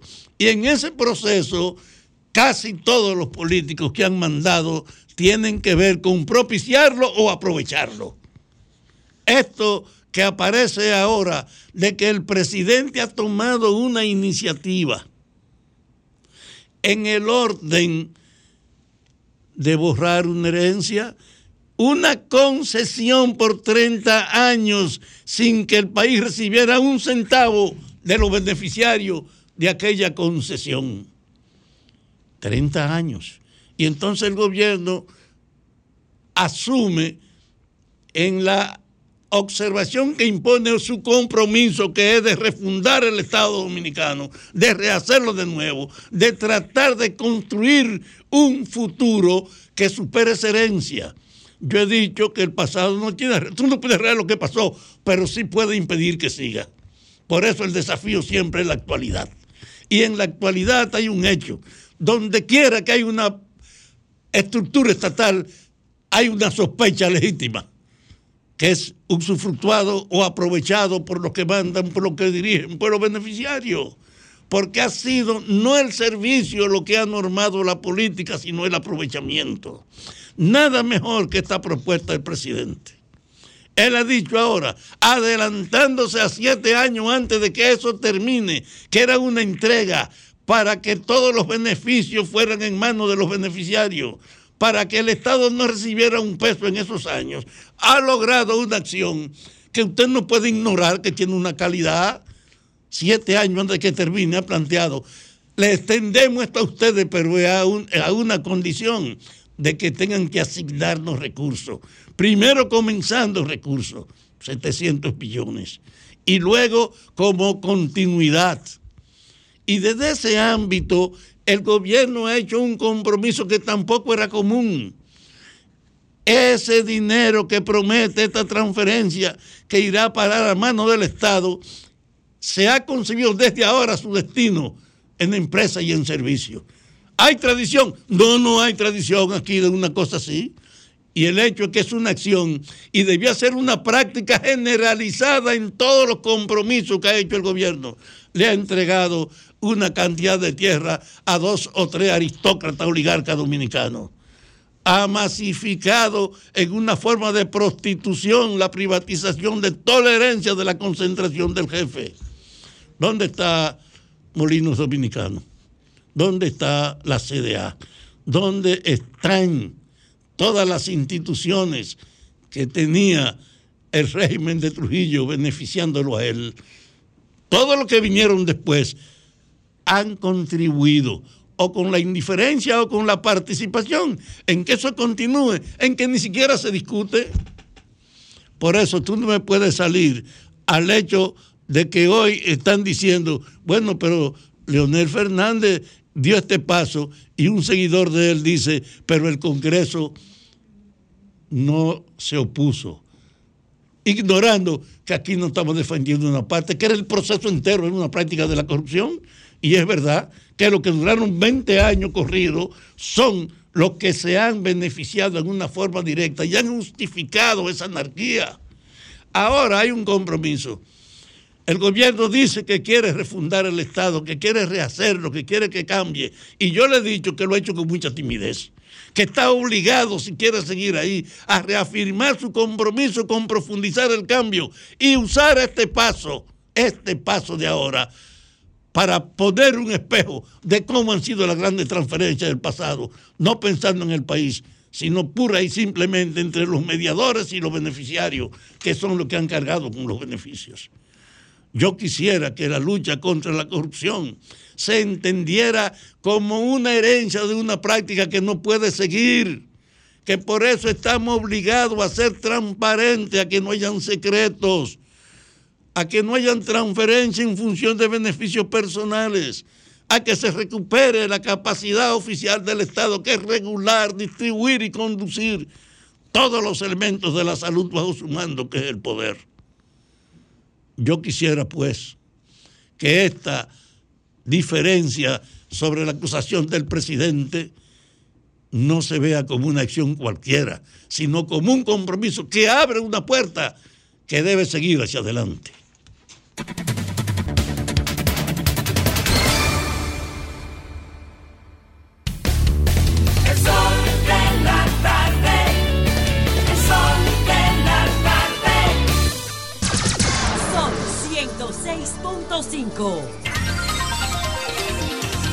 Continuamos en el sol de la tarde a las 4.3 minutos. Señala la cuenta oficial de Homero Figueroa, vocero del presidente de la República, en un tuit a las 3 y 40 de la tarde del día de hoy, que el presidente Luis Abinader designó a Fabricio Gómez Mazara como director general de Promipyme mediante el decreto 580-23. Bueno. Fabricio Gómez Mazara, recordemos. Eso no es que estaba nombrado en el gobierno del PLD. Pero él estuvo en el consejo de dirección de Indotel, pero él, eh, tiene desde hace tiempo eh, fuera del gobierno.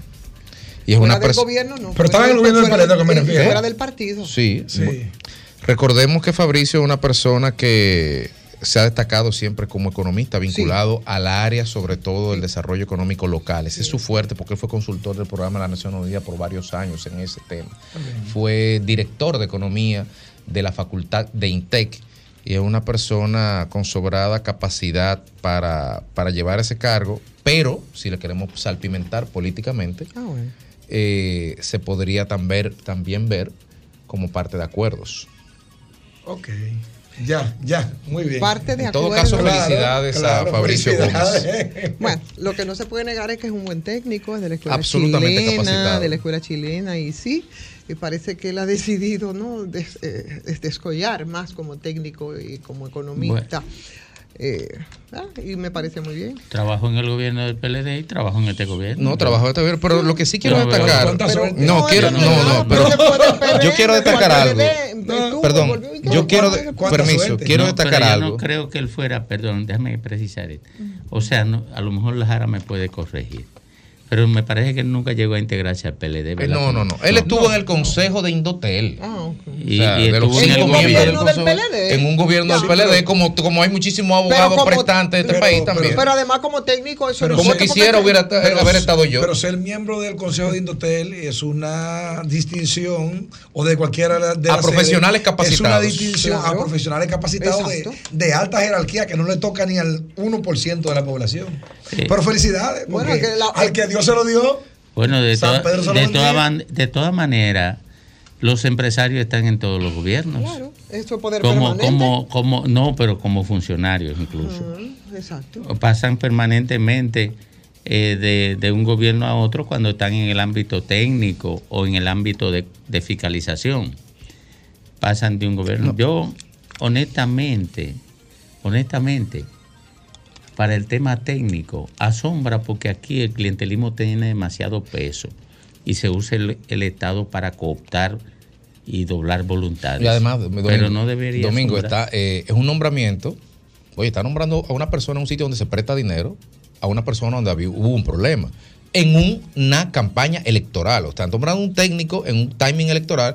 Pero lo único que quiero resaltar, y lo hago porque por mi condición de amigo de él, porque lo conozco, es que es una persona, como dijo Ivonne, de una concepción económica y una doc- doctrinaria muy enfocada en lo que es el desarrollo económico local y que conoce la mecánica de los microcréditos como motores del desarrollo en la pequeña eh, Y sociedad. quien no ha sido asociado a ninguna banquería administrativa que caracteriza a los No, no, no puede decir eso porque... Claro que sí, que lo puede decir. Sí, te voy a decir por qué no lo puede decir.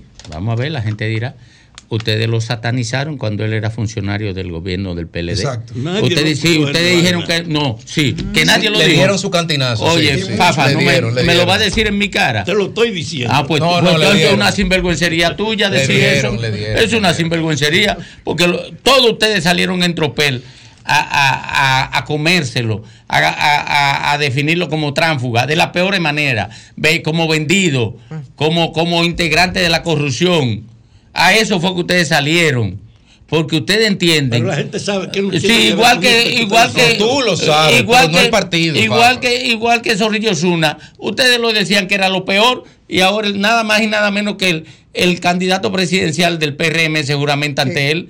Oye, oye, no, no fui yo ni Fafa. No, no, no, no. Él hace que el candidato presidencial del PRM levante la mano ante él. Ante algo que ustedes configuraban en su discurso, porque por eso es que hay que ser coherente.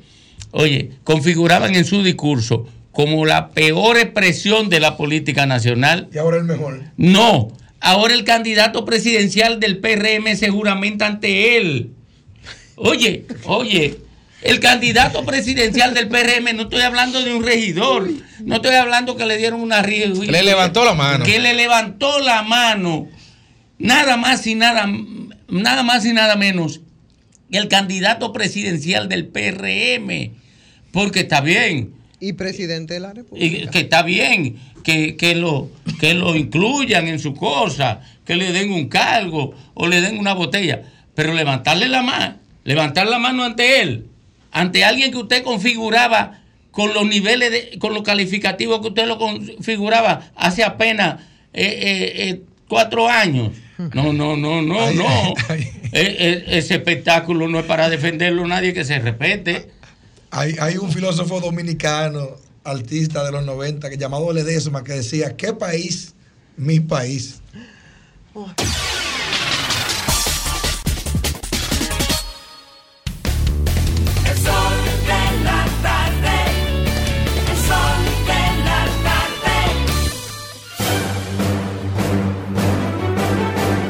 Ahora, un boletín de la gran cadena RCC Media. El padre Rogelio Cruz abandonará la Iglesia Católica Apostólica Romana para servir a una denominación católica apostólica no romana de carácter nacionalista que no depende del Papa sino de un obispo en Brasil y plantea el celibato como opcional. Por otra parte, fue encontrado el cuerpo sin vida de José Alexander Frías Rojas, de 32 años, colgado de un árbol con un cable de aceleración de motocicleta alrededor de su cuello en la calle La Hora del sector Cristina, comunidad del Verón Punta Cana. Finalmente, varios cientos de personas se manifiestan este miércoles en los alrededores del Congreso de los Diputados como la investidura de Pedro Sánchez, mientras en la Cámara Baja el candidato socialista ha pronunciado un discurso y los diputados han abandonado el hemiciclo en un receso. Para más noticias, visite rccmedia.com.do. Escucharon un boletín de la gran cadena RCC Media. Sol 106.5, la más interactiva. Una emisora RCC Miria. Sol 106.5.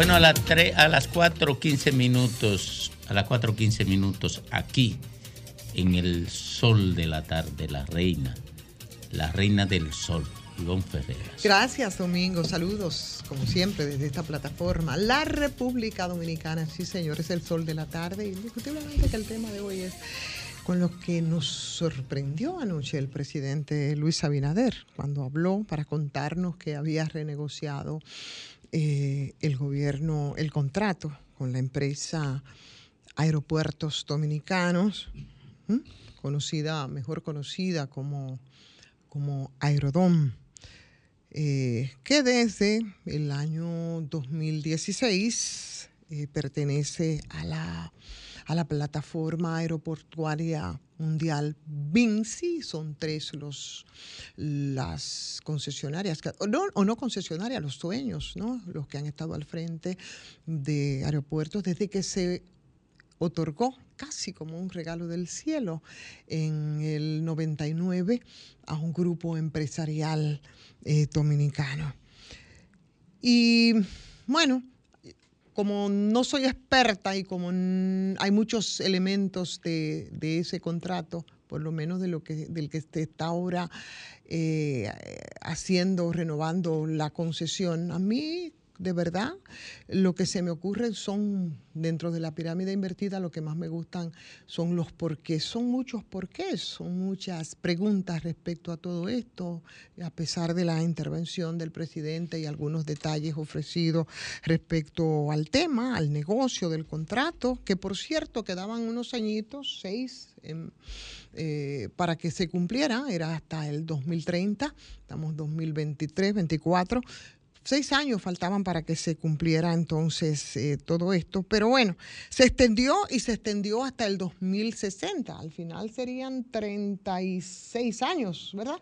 Lo que se les estaría concediendo en este caso. Muy orgullosamente hablaba el presidente de los 775 millones que se eh, recibiría el gobierno en los próximos seis meses. Y por supuesto, dentro de esas preguntas, yo lo primero que me vino a la cabeza cuando se confirmó la renegociación de esta confirmación fue ¿Por qué no se licitó?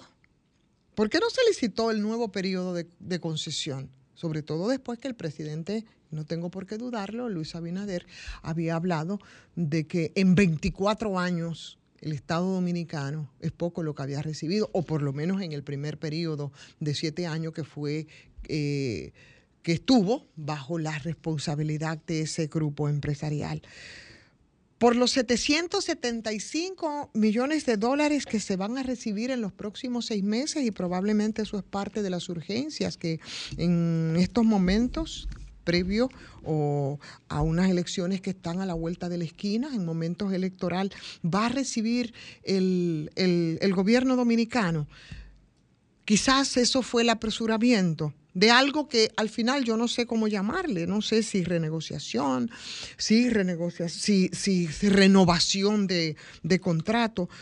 ¿Por qué ese informe y ese anuncio se hizo casi de manera sorpresiva? ¿Cuáles son las diferencias, digo yo, y sigo preguntando, respecto al contrato anterior? O sea, ¿qué es lo novedoso en este caso en detalle? Si el otro contrato eh, no otorgó esos beneficios de los que habló el presidente. Y yo no tengo por qué dudar de lo dicho por el mandatario, porque aquí, la verdad, otorgar ese tipo de concesiones como si fuesen un regalo del cielo es algo muy usual y sobre todo viniendo del litoral del expresidente Leonel Fernández, que en su gestión en 1999 fue cuando hizo eh, esa, esa concesión, no como un hecho aislado, sino como parte de una línea de acción en la que todo se regalaba. Entonces, en ese caso, de verdad, si se cumplió o no se cumplió, y se ha dicho que no se cumplió con el cronograma de inversiones, entonces, ¿por qué se considera el mismo concesionario y se hace de manera directa sin ningún tipo de licitaciones? Son preguntas que a mí se me ocurren y que yo creo que no, sé si se pueden encontrar las respuestas dentro del propio contrato. ¿Quién fue que se benefició en esas concesiones, además de esa empresa? ¿Qué otros elementos y qué otros personajes fungieron como, como enlaces, como lobistas? Todo eso debería saberse, yo creo que ahora que por fin se empieza a reflexionar respecto a lo que implicó en su momento regalar, otorgar los aeropuertos que además planteaban eh, un tema de seguridad. Ahora el cuento ha cambiado y ahora parece que esa es la línea a escala mundial que los aeropuertos estén, eh, estén eh, manejados por, por empresas privadas. Pero ¿por qué es que al mismo concesionario, al que todavía le faltan incluso seis años para completar y para que se cumpla este contrato. ¿Por qué se hacen con el mismo operador? Con el mismo operador de lo que han habido tantas y tantas quejas de cómo ellos han operado y cómo han funcionado, porque las quejas, eso sí, todos las conocemos y están ahí. Y ciertamente, cuando se habla de la concesión, ha salido a relucir, por supuesto, una ley, una ley que aparentemente está hecha a la medida. Escuchaba al diputado eh, Crespo tener una hacer una intervención eh, en el hemiciclo a propósito de esta ley que deberá ser promulgada. Eh, todavía no ha sido promulgada. es una ley que no está vigente y como la ley no está vigente, por supuesto no faculta a la renegociación de concesiones. Es decir, que ha sido una renegociación al margen de la ley y por supuesto en este caso, como entonces, tendrá que ir al, Congreso. Pero esa ley no habla de, de transparencia en todo caso. Esa ley no habla de condiciones en las que ha debido hacerse, por ejemplo, la misma renovación de esta concesión. Pregunto yo, y lo hago desde la ignorancia.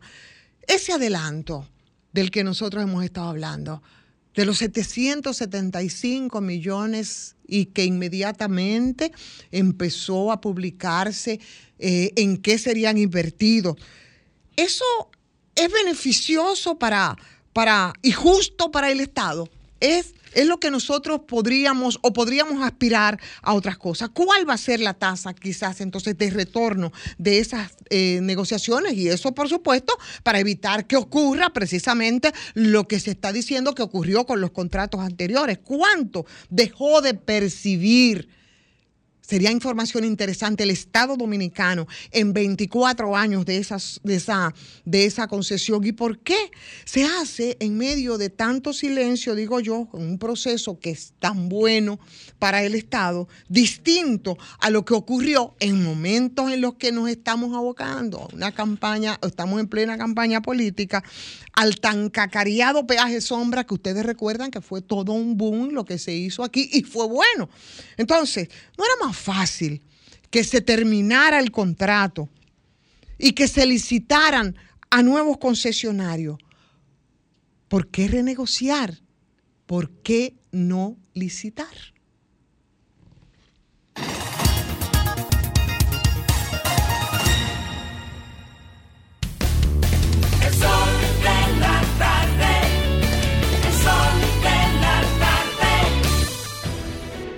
Sol 106.5, la más interactiva. Una emisora RCC Miria. Es verdad,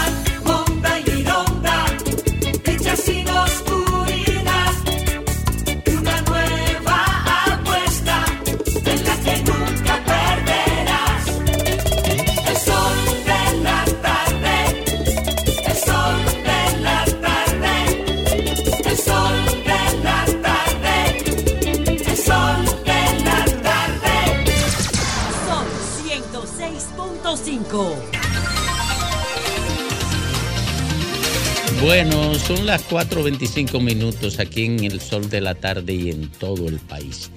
Estamos en compañía de Gineuri Díaz. Ella es dirigente del Partido de la Liberación Dominicana y estuvo al frente de la elaboración, ¿verdad?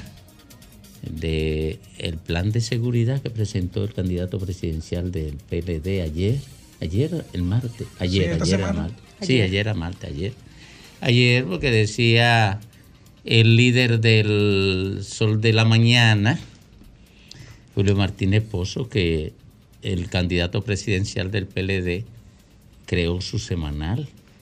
Y entonces la inauguración de su semanal fue la presentación del plan de seguridad.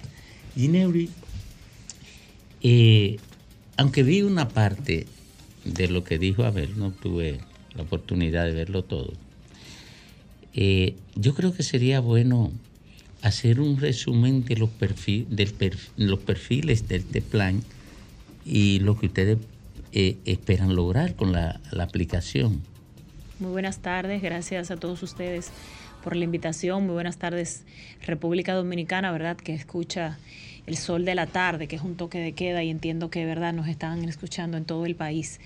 Eh, ciertamente no creo que Abel Martínez esté creando un semanal, de eso difiero eh, con Julio Martínez, porque la realidad es que el gobierno ha creado un semanal eh, eh, por esta deficiencia que tienen políticas públicas en ejecutorias y como una forma de llamar la atención y tener la atención de la prensa, pues hacen este semanal. La realidad er, es que en el caso de Abel Martínez como candidato presidencial del Partido de la Liberación Dominicana y próximo presidente de la República en el año 2024, eh, ha creado un proyecto real de transformación de la República Dominicana y ha iniciado con este primer eje tan importante que es la transformación de la seguridad y probablemente estará cada semana explicando uno de los ejes para responder a las necesidades de la República Dominicana, a las cuales se van a ejecutar estas necesidades, se le va a buscar solución. Inmediatamente Abel llega a, a ser presidente en el año 2024. Y lo aclaro porque esto es un plan que se viene trabajando eh, no, no para, para tener eh, pues la simpatía política, los adeptos políticos que busca en este caso el gobierno. Es un plan que se ha venido trabajando incluso. Gineuri, pero ¿cuáles, ¿cuáles son los principales elementos del plan? O sea, ¿qué, cuáles, ¿cuáles son los ejes, los puntos que la gente quiere saber de verdad? Es un plan, como decía, que se viene elaborando incluso desde antes de Abel Martínez ser candidato del partido, de la Liberación Dominicana. Es un plan de Abel Martínez incluso siendo aspirante del Partido de la Liberación Dominicana que hemos venido trabajando desde la preocupación de la gente. Cada visita que hacía Abel Martínez en la provincia, un equipo conformado por quien les habla, también ha participado en esta comisión el almirante retirado Cifrido Pared Pérez y parte de la comisión del equipo de seguridad nacional del PLD, recabando información de lo que, de la situación de inseguridad en la República Dominicana y lo que la gente necesita. Este es un plan que está basado en lo que está pasando en la República Dominicana. Por eso decimos es un plan real.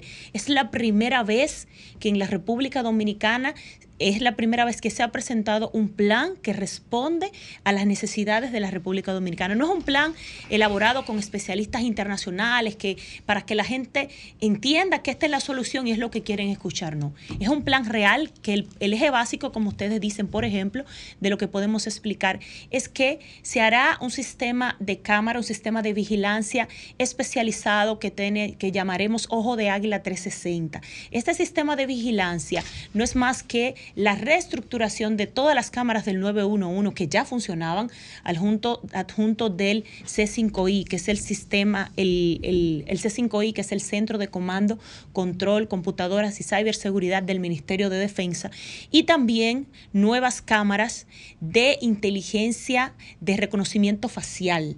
Estas cámaras es la primera vez que se va a instalar un sistema similar en la República Dominicana y por supuesto, como dije, esto es para poder interconectar todas las instituciones que convergen alrededor de la seguridad nacional dentro del C5I y hacer un sistema, eh, eh, un sistema general eh, operativizado. En este sentido también debemos agregar que dentro de este sistema de vigilancia hay un proyecto para poder integrar las cámaras exteriores de aquellas eh, instituciones, empresas, casas que quieran colaborar, ¿verdad? Obviamente con el consentimiento de las personas, de poder colaborar para que sus cámaras exteriores puedan también funcionar eh, como auxiliar en este sistema de seguridad. Este sistema de seguridad de vigilancia va a ser monitoreado desde los destacamentos más cercanos, por, por, cuadrante y por perímetro, porque eh, en cada destacamento se va a, crear una dirección de vigilancia y monitoreo de este sistema que inmediatamente las cámaras de reconocimiento facial detecten un perfil sospechoso, van a enviar una alerta a esta dirección de vigilancia del destacamento más cercano e inmediatamente activarán, la, activarán los drones, ¿verdad? Que van a ser, que van a ser eh, eh, monitoreados por eh, pues esta nueva dirección que estará en los destacamentos. Eh, esos son, lo podemos considerar como elementos reactivos eh, para previo a la comisión de un delito, como tú señalas, o durante la comisión de un delito, que la autoridad reaccione. Pero un componente esencial en la seguridad ciudadana es la prevención. en ese sentido, ¿qué ejes de prevención tiene la propuesta del candidato eh, Abel Martín? Ciertamente, muy buena pregunta, porque en esta primera etapa nosotros hemos querido resumir estos 10 primeros ejes que van a ser la respuesta inmediata al problema de la inseguridad que estamos viendo en la República Dominicana. Pero este proyecto macro, lo que hemos implementado de hecho es la introducción del proyecto y, y ojalá que ustedes en lo adelante puedan tener la oportunidad de, de tener porque ya existe, es la prevención de la violencia, como bien dice. Nosotros vamos a llevar a cabo un plan de prevención y de una campaña publicitaria en lo que se refiere a la prevención de la violencia, porque este es el eje principal de la inseguridad ciudadana. La seguridad ciudadana. Pero ya lo tienen identificado, tienen algún claro, por ejemplo, Por, en el plan de, dentro del plan de seguridad, porque es lo que quiero aclarar, hemos hablado de estos 10 ejes, pero existen otros, otras, otros aspectos que están contenidos dentro del plan que no se han explicado en esta primera etapa, pero que sí se harán más adelante. Dentro de eso está, por ejemplo, la prevención de la violencia, porque vamos a llevar a cabo programas en las escuelas, eh, campañas publicitarias para prevenir la violencia. Y parte de esto también es por primera vez la creación, que sí se explicó también en este eje, de los bachilleratos técnicos en ciencias policiales. Estos bachilleratos técnicos en ciencias policiales es una capacitación que van a recibir adicional de cuatro años los nuevos agentes antes de iniciar al cuerpo del orden. Es decir, así como existen en la República Dominicana eh, bachilleratos técnicos en contabilidad, en otras áreas, se va a hacer un bachillerato técnico en ciencias policiales. Estos eh, bachilleres, ¿verdad? Estos eh, estudiantes de nivel medio que ingresen a este bachillerato técnico en ciencias policiales, se le va a dar un incentivo como una forma de que los jóvenes dominicanos quieran ingresar a la carrera policial. Además, debemos agregar que se implementará la materia de seguridad ciudadana en todos los bachilleratos del país de manera obligatoria. Esto es parte de un proyecto de ley en el cual se implementará y se reformará tanto el currículum escolar como lo que tiene que ver con esta parte del bachillerato técnico. Yo creo que sin, sin temor a equivocarme, uno de los mejores proyectos de seguridad ciudadana que se ha planteado fue el proyecto Barrio Seguro que involucraba a los comunitarios, aunque luego comenzó a tomar otras formas. Eh, dentro del plan de seguridad ciudadana que ustedes están planteando, ¿se contempla en algún momento la fuerza comunitaria? Así es.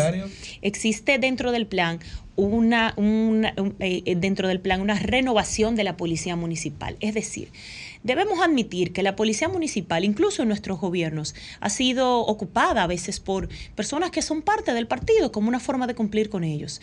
En esta nueva, en este nuevo plan, en este plan de transformación de la seguridad ciudadana, la policía municipal será elegida por un consejo municipal que estará conformado por un representante del ayuntamiento, un representante de la junta eh, de la Junta eh, de Vecinos de la localidad, un representante de cada una de las organizaciones sin fines de lucro que participan dentro de la comunidad a la que nos estemos, a la que se esté refiriendo en ese momento, para que las personas de la Policía Municipal que se elijan sean personas con un perfil respetable dentro de la comunidad y que puedan servir no solo para eh, trabajar en auxilio de la Policía Nacional, sino también como un ente que pueda servir de prevención para el tema de de violencia. Estamos hablando de que ustedes saben que antes, aunque aún existe, la figura del alcalde pedáneo eh, eh, eh, tenía, era una figura de peso anteriormente y que de hecho estaba desaparecido un poco en la República Dominicana. Era una persona que eh, podía incluso dar, eh, antes esa persona daba hasta un papel de autorización para que una persona, un certifico, que aunque esa figura aún existe, no tiene el mismo peso en la República Dominicana. Haremos de la Policía Municipal, como digo, no solo un organismo que trabaje en auxilio de la Policía, de la Policía Nacional, sino que también vaya en auxilio de la comunidad a la que pertenezca, que puede estar integrada incluso por ex militares, ex policías que hayan sido retirados de la institución de manera honrosa. Y como digo, por personas de la comunidad que tengan un perfil respetable. Porque debemos aclarar, y qué bueno que dices la Jara, que la, la reforma de la policía no inicia en este gobierno. La reforma de la policía, aunque se le ha dado este nombre, inicia incluso desde el gobierno pasado, inicia con ese plan Mi Barrio Seguro. Inicia con las mesas municipales de seguridad y género que se implementaron en el año 2013 y que este plan Mi Barrio Seguro es un plan que se implementó en el año 2005. Cuando hablamos de reforma de la policía, no estamos diciendo de que se haga en tres años. Si esto este gobierno lo ha tenido que admitir, es una reforma que viene dándose desde, desde los gobiernos del Partido de la Liberación Dominicana y que por primera vez, como digo, este plan de transformación de Abel Martínez ha tomado esos aspectos positivos que ya existen y que se han venido, se han venido haciendo para reformarlos y agregar otros aspectos importantes que aún no existen. Un aspecto que quiero destacar son los botones de pánico SOS. Se van a implementar botones de pánico en zonas pobladas y de vulnerabilidad a los actos delincuenciales. Estos botones, una vez, una vez al ser presionados, envían una alerta al destacamento más cercano, inmediatamente alertan el sistema de vigilancia y los drones ante una situación de, eh, eh, de emergencia. Estos botones contarán con una cámara de reconocimiento facial para identificar aquellos desaprensivos que lo puedan quizás tocar eh, eh, de manera inadecuada. Además, se estarán instalando estos botones de pánico en las empresas, hogares, que aquellas personas que los requieran y que eh, pues cumplan con, con las ciertas condiciones que establecerá el Ministerio de Interior y Policía y puedan quizás tener estos botones si los requieran. Gracias, Yeuri. Muchísimas gracias por compartir. Gineuri. Gineuri. Gineuri. perdón. gracias, Gineuri. A ustedes por la invitación.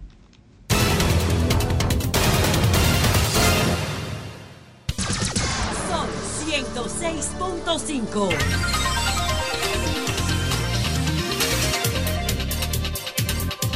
Tornamos al sol del país.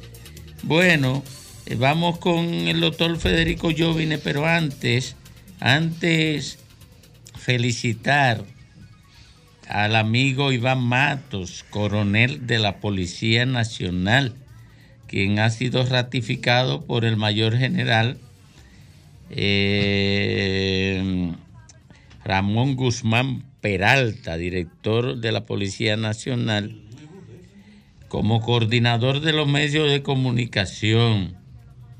Coordinador es una función interna ahí Ustedes saben que Iván tiene más de 25 años en esa, en, esa, en esa tarea eh, que en principio era ad hoc y ahora veo que la está se ha convertido en, en parte de la institucionalidad policial.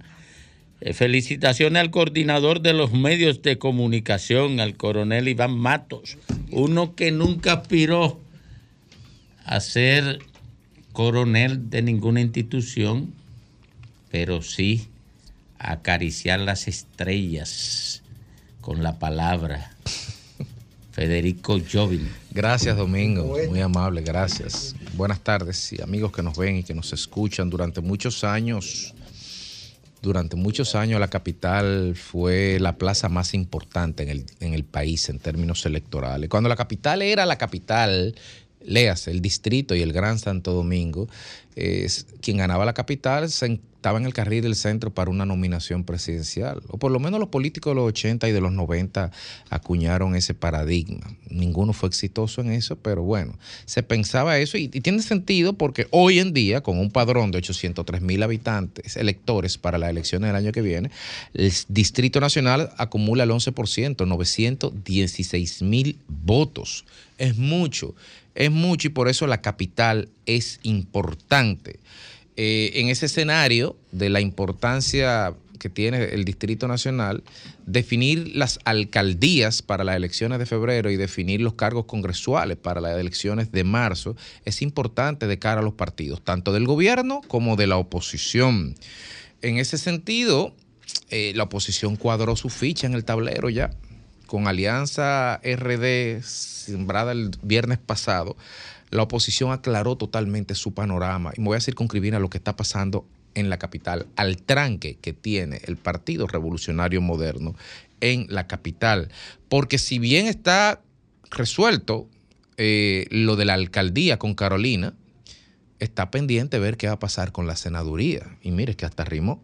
La oposición se nucleó hizo un ejercicio de madurez, porque no solamente se nucleó en torno a un candidato, sino que los demás aspirantes supieron deponer sus aspiraciones en un partido, en, un, en partidos de un país donde cada vez que alguien quedaba fuera de la carrera, entendía que lo habían perjudicado y torpedeaba al, ganador y boicoteaba y se transfugaba. Aquí no, aquí todo el mundo está claro del litoral opositor que Omar es el candidato a senador y la pregunta es, ¿qué va a hacer el PRM?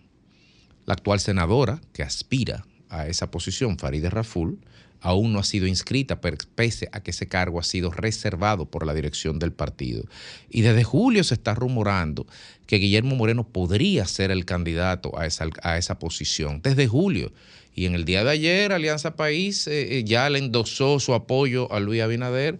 Y anoche, en el día de ayer, Luis Abinader estuvo en la casa de Guillermo Moreno.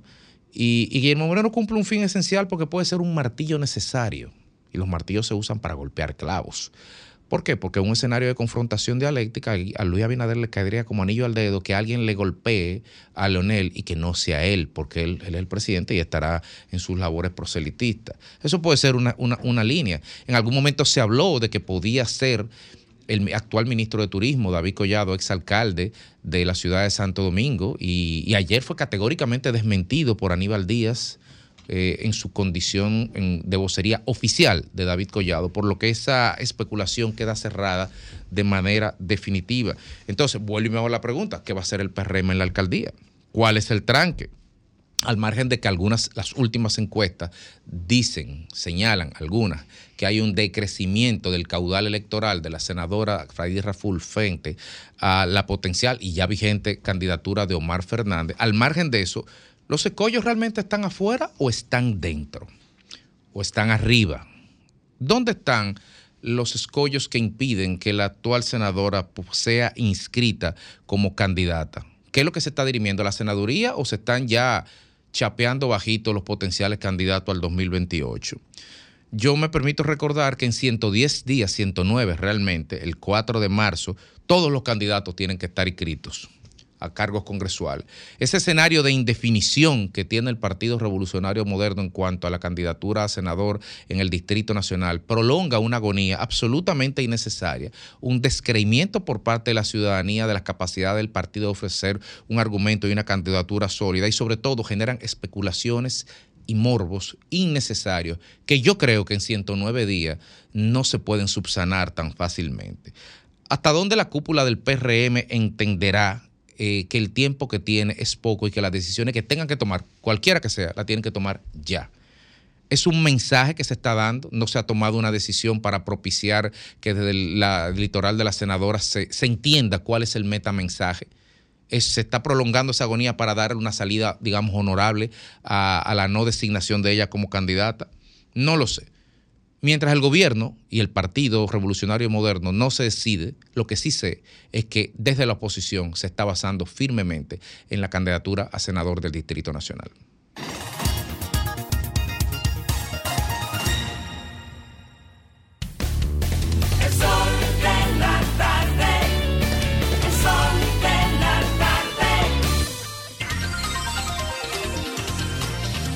La Organización Mundial de la Salud advierte a Israel que los hospitales no son campos de batalla y considera inaceptable la incursión de fuerzas israelíes a Al-Chifa, un hospital de Gaza que ha sido ocupado hasta con tanques.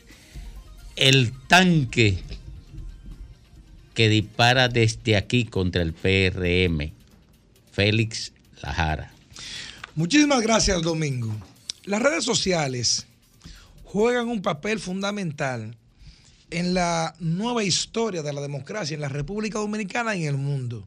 A raíz, diría yo, de los acontecimientos del 12M o de la primavera árabe, comenzando con la, la muerte de Mohamed Bouzizi, aquel señor que en Túnez eh, estaba en una plaza pública y allí fue quitado por la policía y luego agarró y tomó gasolina, se puso un fósforo y ya ustedes saben lo que ocurrió. Y eso detonó que todos esos países árabes comenzaran una cadena sucesiva de revelación política a través de las redes sociales. Muchos dicen impulsados por sectores económicos internacionales, pero la teoría del fondo o, de, o del patio es que las redes sociales comenzaron a jugar un poder, comenzaron a jugar un rol sin igual, principalmente el Twitter, que era la red social que para ese entonces venía creciendo, y el Facebook como acompañante también. A raíz de, del anuncio de la gran alianza Rescate RD en la República Dominicana, Ah, pues, una semana antes, bueno, dos o tres días antes, se publicó la famosa encuesta Gallup, la encuesta más respetada y reputada en la República Dominicana. Y la alianza se anunció ya unos dos días después, por lo cual no hay ninguna encuesta todavía de forma o de fondo para poder evaluar el impacto de esa alianza en la población. Pero sí, pero hay otros elementos como las redes sociales, como hacía en mi introducción, que sí se pueden analizar y nosotros tenemos la información a través de Big Data de análisis de unos 40 mil a 50 mil comentarios y reposteo de redes sociales de cuál ha sido el impacto de esta alianza en la población. Y con un análisis de unos 45 mil cuentas que opinaron en la red social Twitter, en la red social Instagram y en la red social Facebook, dice que el 52% del análisis sentimental hacia la alianza es positivo y que el 46% del análisis hacia la alianza es negativo. Domingo, Jovine, ¿no le parece ese número como un poco parecido al número de la Galo? al, número, al número de la Galo. La Galo prácticamente cuando preguntaba que si la alianza era un peligro para el gobierno, el 48% decía que sí y un 46 o 47% decía que no, que va un número muy asociado. En ese segmento, la mayoría de personas que en las redes sociales se han identificado con esta alianza Rescate RD son hombres con un 65% de esos 45 mil perfiles analizados y un 35 a un 35% son mujeres. Estos datos, señores, data, data análisis de Big Data, que son datos modernos, yo creo que son de los datos que vienen a jugar o a conjugar en la política un panorama esencial un poquito más, un poquito más, eh, eh, diría yo, moderno, porque miren cómo un dato cruzado entre una encuesta que tiene características científicas, que tiene una, una muestra, que tiene una fórmula, que tiene una distribución muestral. Aquí simplemente con el análisis de los datos profundos, de comentarios, de sentimientos, de simpatía, también se puede tomar características o se puede tomar puntos esenciales para tomar decisiones en todo lo que tiene que ver con el plano político. La gran concentración de este análisis se ha hecho aquí en la capital. Lógicamente, la capital es donde tú tienes mayor concentración de usuarios de estos temas de las redes sociales y que se compiten. Las redes sociales, si bien es cierto que para muchos son un problema, para otros son una solución, pero ya no hay ningún gobierno que trabaje sin tomar en cuenta las redes sociales. Por eso ustedes ven que cuando Luis Abinader tomó el gobierno, todas las decisiones que hacía o que tomaba en su gobierno dependían mucho de lo que se hablaba en el Twitter. Muchos decían era que un día decía Diego y otro día decía Diego porque le daba para atrás a cualquier decisión. Algunos la criticaban, otros la veían como inteligente porque al final lo importante en este caso es el resultado. Pero en el día de ayer ya con este tema y la conjugación de todo lo que tiene que ver con la alianza y finalmente utilizando los datos que nos ha brindado el data análisis, de lo cual he tomado algunos elementos, decirle simplemente para concluir que esta alianza ya en la capital, hablando de Domingo Contreras a la alcaldía y hablando de Omar Fernández a la senaduría, y según lo que dice estos datos de análisis, es una alianza imbatible en la capital. El sol de la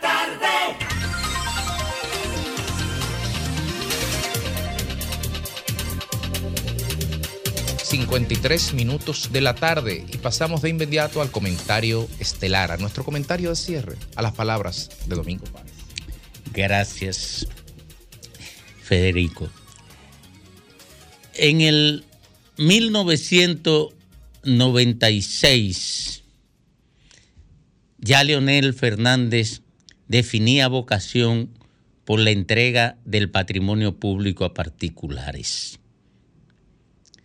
Ya para el 98 tenía aprobada la ley de, de capitalización de la empresa pública, que fue el acto de despojo, el acto de despojo de bienes públicos más grande que ha sufrido el Estado Nacional Dominicano. Sin lugar a dudas.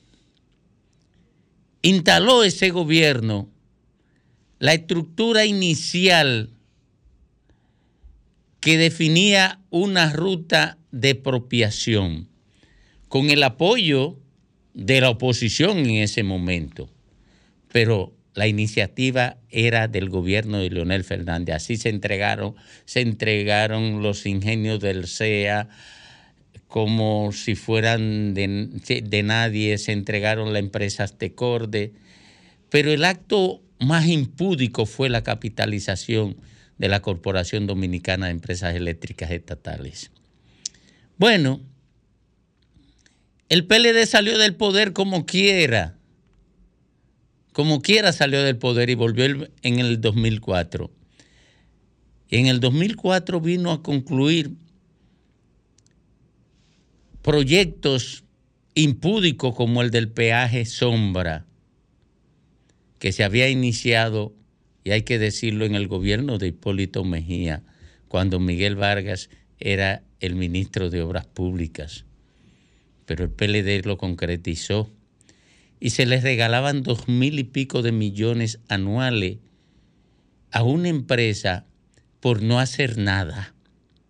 Así vino la negociación de Barry, eh, luego, bueno, ya se había iniciado lo de Aerodón, que debía invertir 417 millones de, de dólares en la mejoría de la infraestructura de los aeropuertos. ¿Pero lo invirtió? Claro que no. Y no lo invirtió porque tenía la protección del gobierno. Y nadie así, nadie hizo que cumpliera los términos del contrato. Lo que sí hizo Aerodón fue vender el regalo que le hizo Leonel. Se lo vendió a otra empresa porque ese regalo valía mucho cuarto, que era esa concesión aeroportuaria y valía tanto que la otra empresa lo, vendió ganando más dinero. Oigan, oigan qué estafa contra el Estado Dominicano. Por ahí están 215 mil millones de pesos que anualmente instaló en su gobierno Leonel Fernández como exenciones impositivas al sector empresarial y muchísimas propiedades que se regalaron.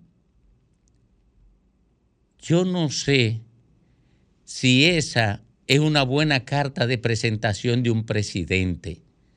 Lo que yo sí sé es que el ciudadano no debe votar por quien exprese un nivel de desprecio tan grande frente a los bienes públicos como Leonel Fernández. Porque el Leonel Fernández se llevó a cabo el incremento de la corrupción administrativa más grande que había conocido hasta ese momento la sociedad dominicana, solo superado por los gobiernos de Danilo Medina. Si la sociedad dominicana votara por Leonel Fernández, estaría premiando el desprecio por sus propios bienes.